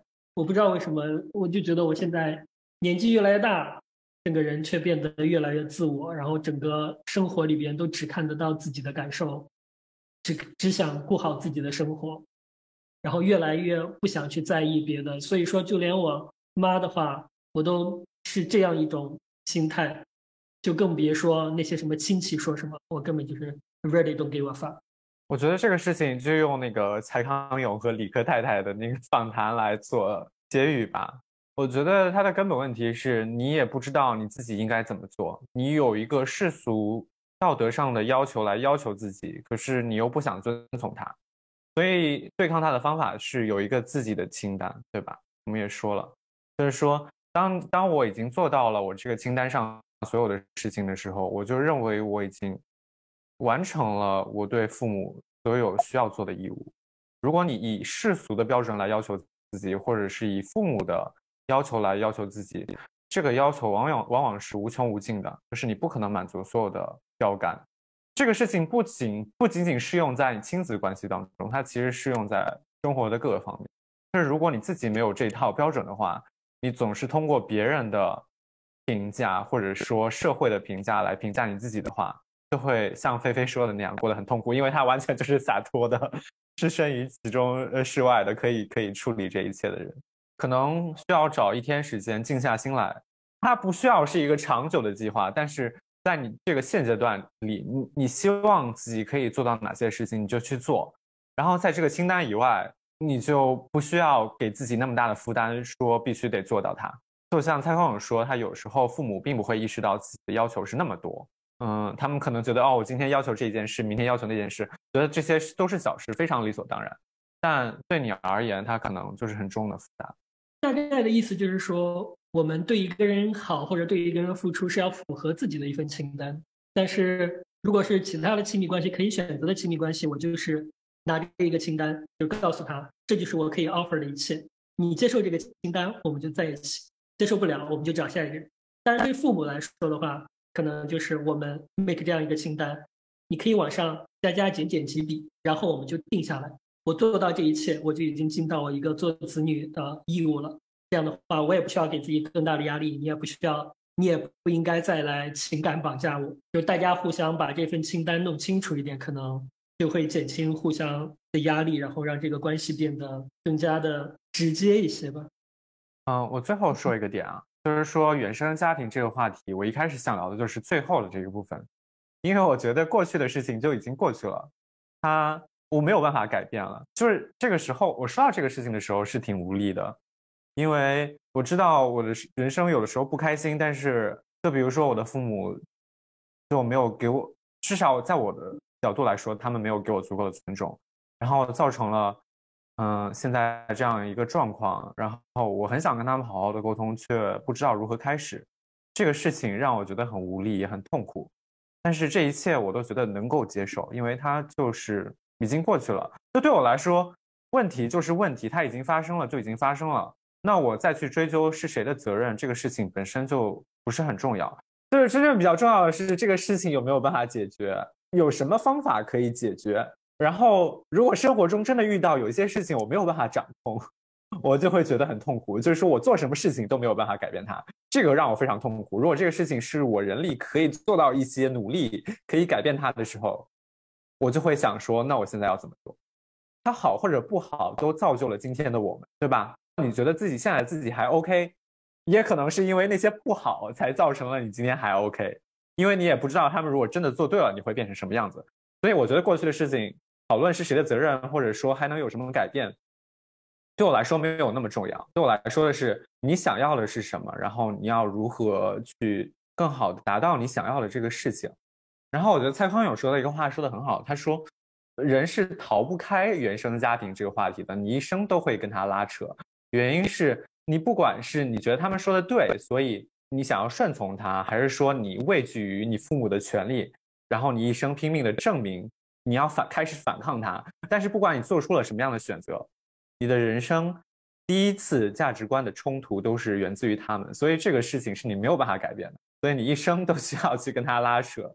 嗯，我想推荐所有就是女生，因为其实。家庭这个事情，男生女生碰到的很多问题是，呃，不太一样的。就毕竟我们这个社会对，呃，男生女生的处理还是不太一样的。我想推荐很多，就是如果你陷入在这种不知道怎么样跟过去的自己和解、跟自己家庭和解的一些听众朋友们，你们可以去看一个台剧，叫做《俗女养成记》，那个剧很棒。那个剧非常，我们也非常喜欢。对，那个剧非常的有启发意义。可能因为我给我父母打的分也比较高，所以我的立场相对来讲会更偏向父母这方一点。就是我觉得确实他们很多时候并不能理百分百理解我们的选择和我们的想法。我会觉得在在绝大部分家庭。呃，抛开少数就是父母确实非常过分的那些家庭来看，我们都还是可以感受到，最起码他们是爱我们的。只是这个爱的表达方式，可能并不是我们想要的表达方式。我也不想说，就是比如说父母是什么，也是第一次做父母等等这样的话。我只是想说，呃，试着站在父母的角度理解他，会更有助于我们和过去的嗯原生家庭和过去的自己和解。而而这个和解本身其实并不是说我要原谅我的父母，我要原谅过去的家庭的伤害等等。这个所谓的和解，最终的目的是，我就是放过我自己。就比如说，我现在有一些地方，我我觉得我是不好的。其实你们刚刚也有反思到嘛。而且我跟马妹妹聊天的时候，我可以经常知道他自己对自己有一些反思，就觉得他这里的想法比较怎么样，那里的情绪怎么怎么样。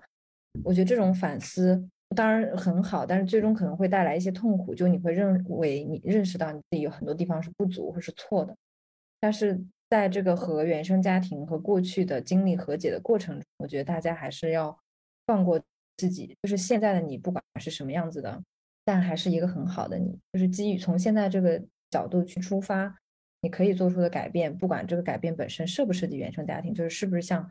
小歪说的，你要和家庭去再做一些嗯关系上的缓和，啊，还是根本就不涉及家庭，是你自己人生道路、你自己的伴侣、你自己的朋友的这些选择，但都是从现在这个时间节点出发去看，不要过多的嗯，反正就是放过自己，因为我知道有很多朋友因为这个所谓的原生家庭的影响，现在比如说有一些抑郁或者是其他的情况，在所谓的这个和原生家庭和解的动作，最终还是希望大家放过自己。就是接受现在的会更好。好的，那关于原生家庭的话，大家有什么故事想要分享，或者是有什么话想要对我们说的话，也可以在评论区留言。然后我们后面应该会再做一期关于这个的话题，可能是呃，比如说性少数群体的原生家庭问题。如果你对这个话题有兴趣的话，请持续关注我们的播客哦。呃，那今天就到这样了，感谢各位来宾。我们下次再见吧，拜拜，拜拜，拜。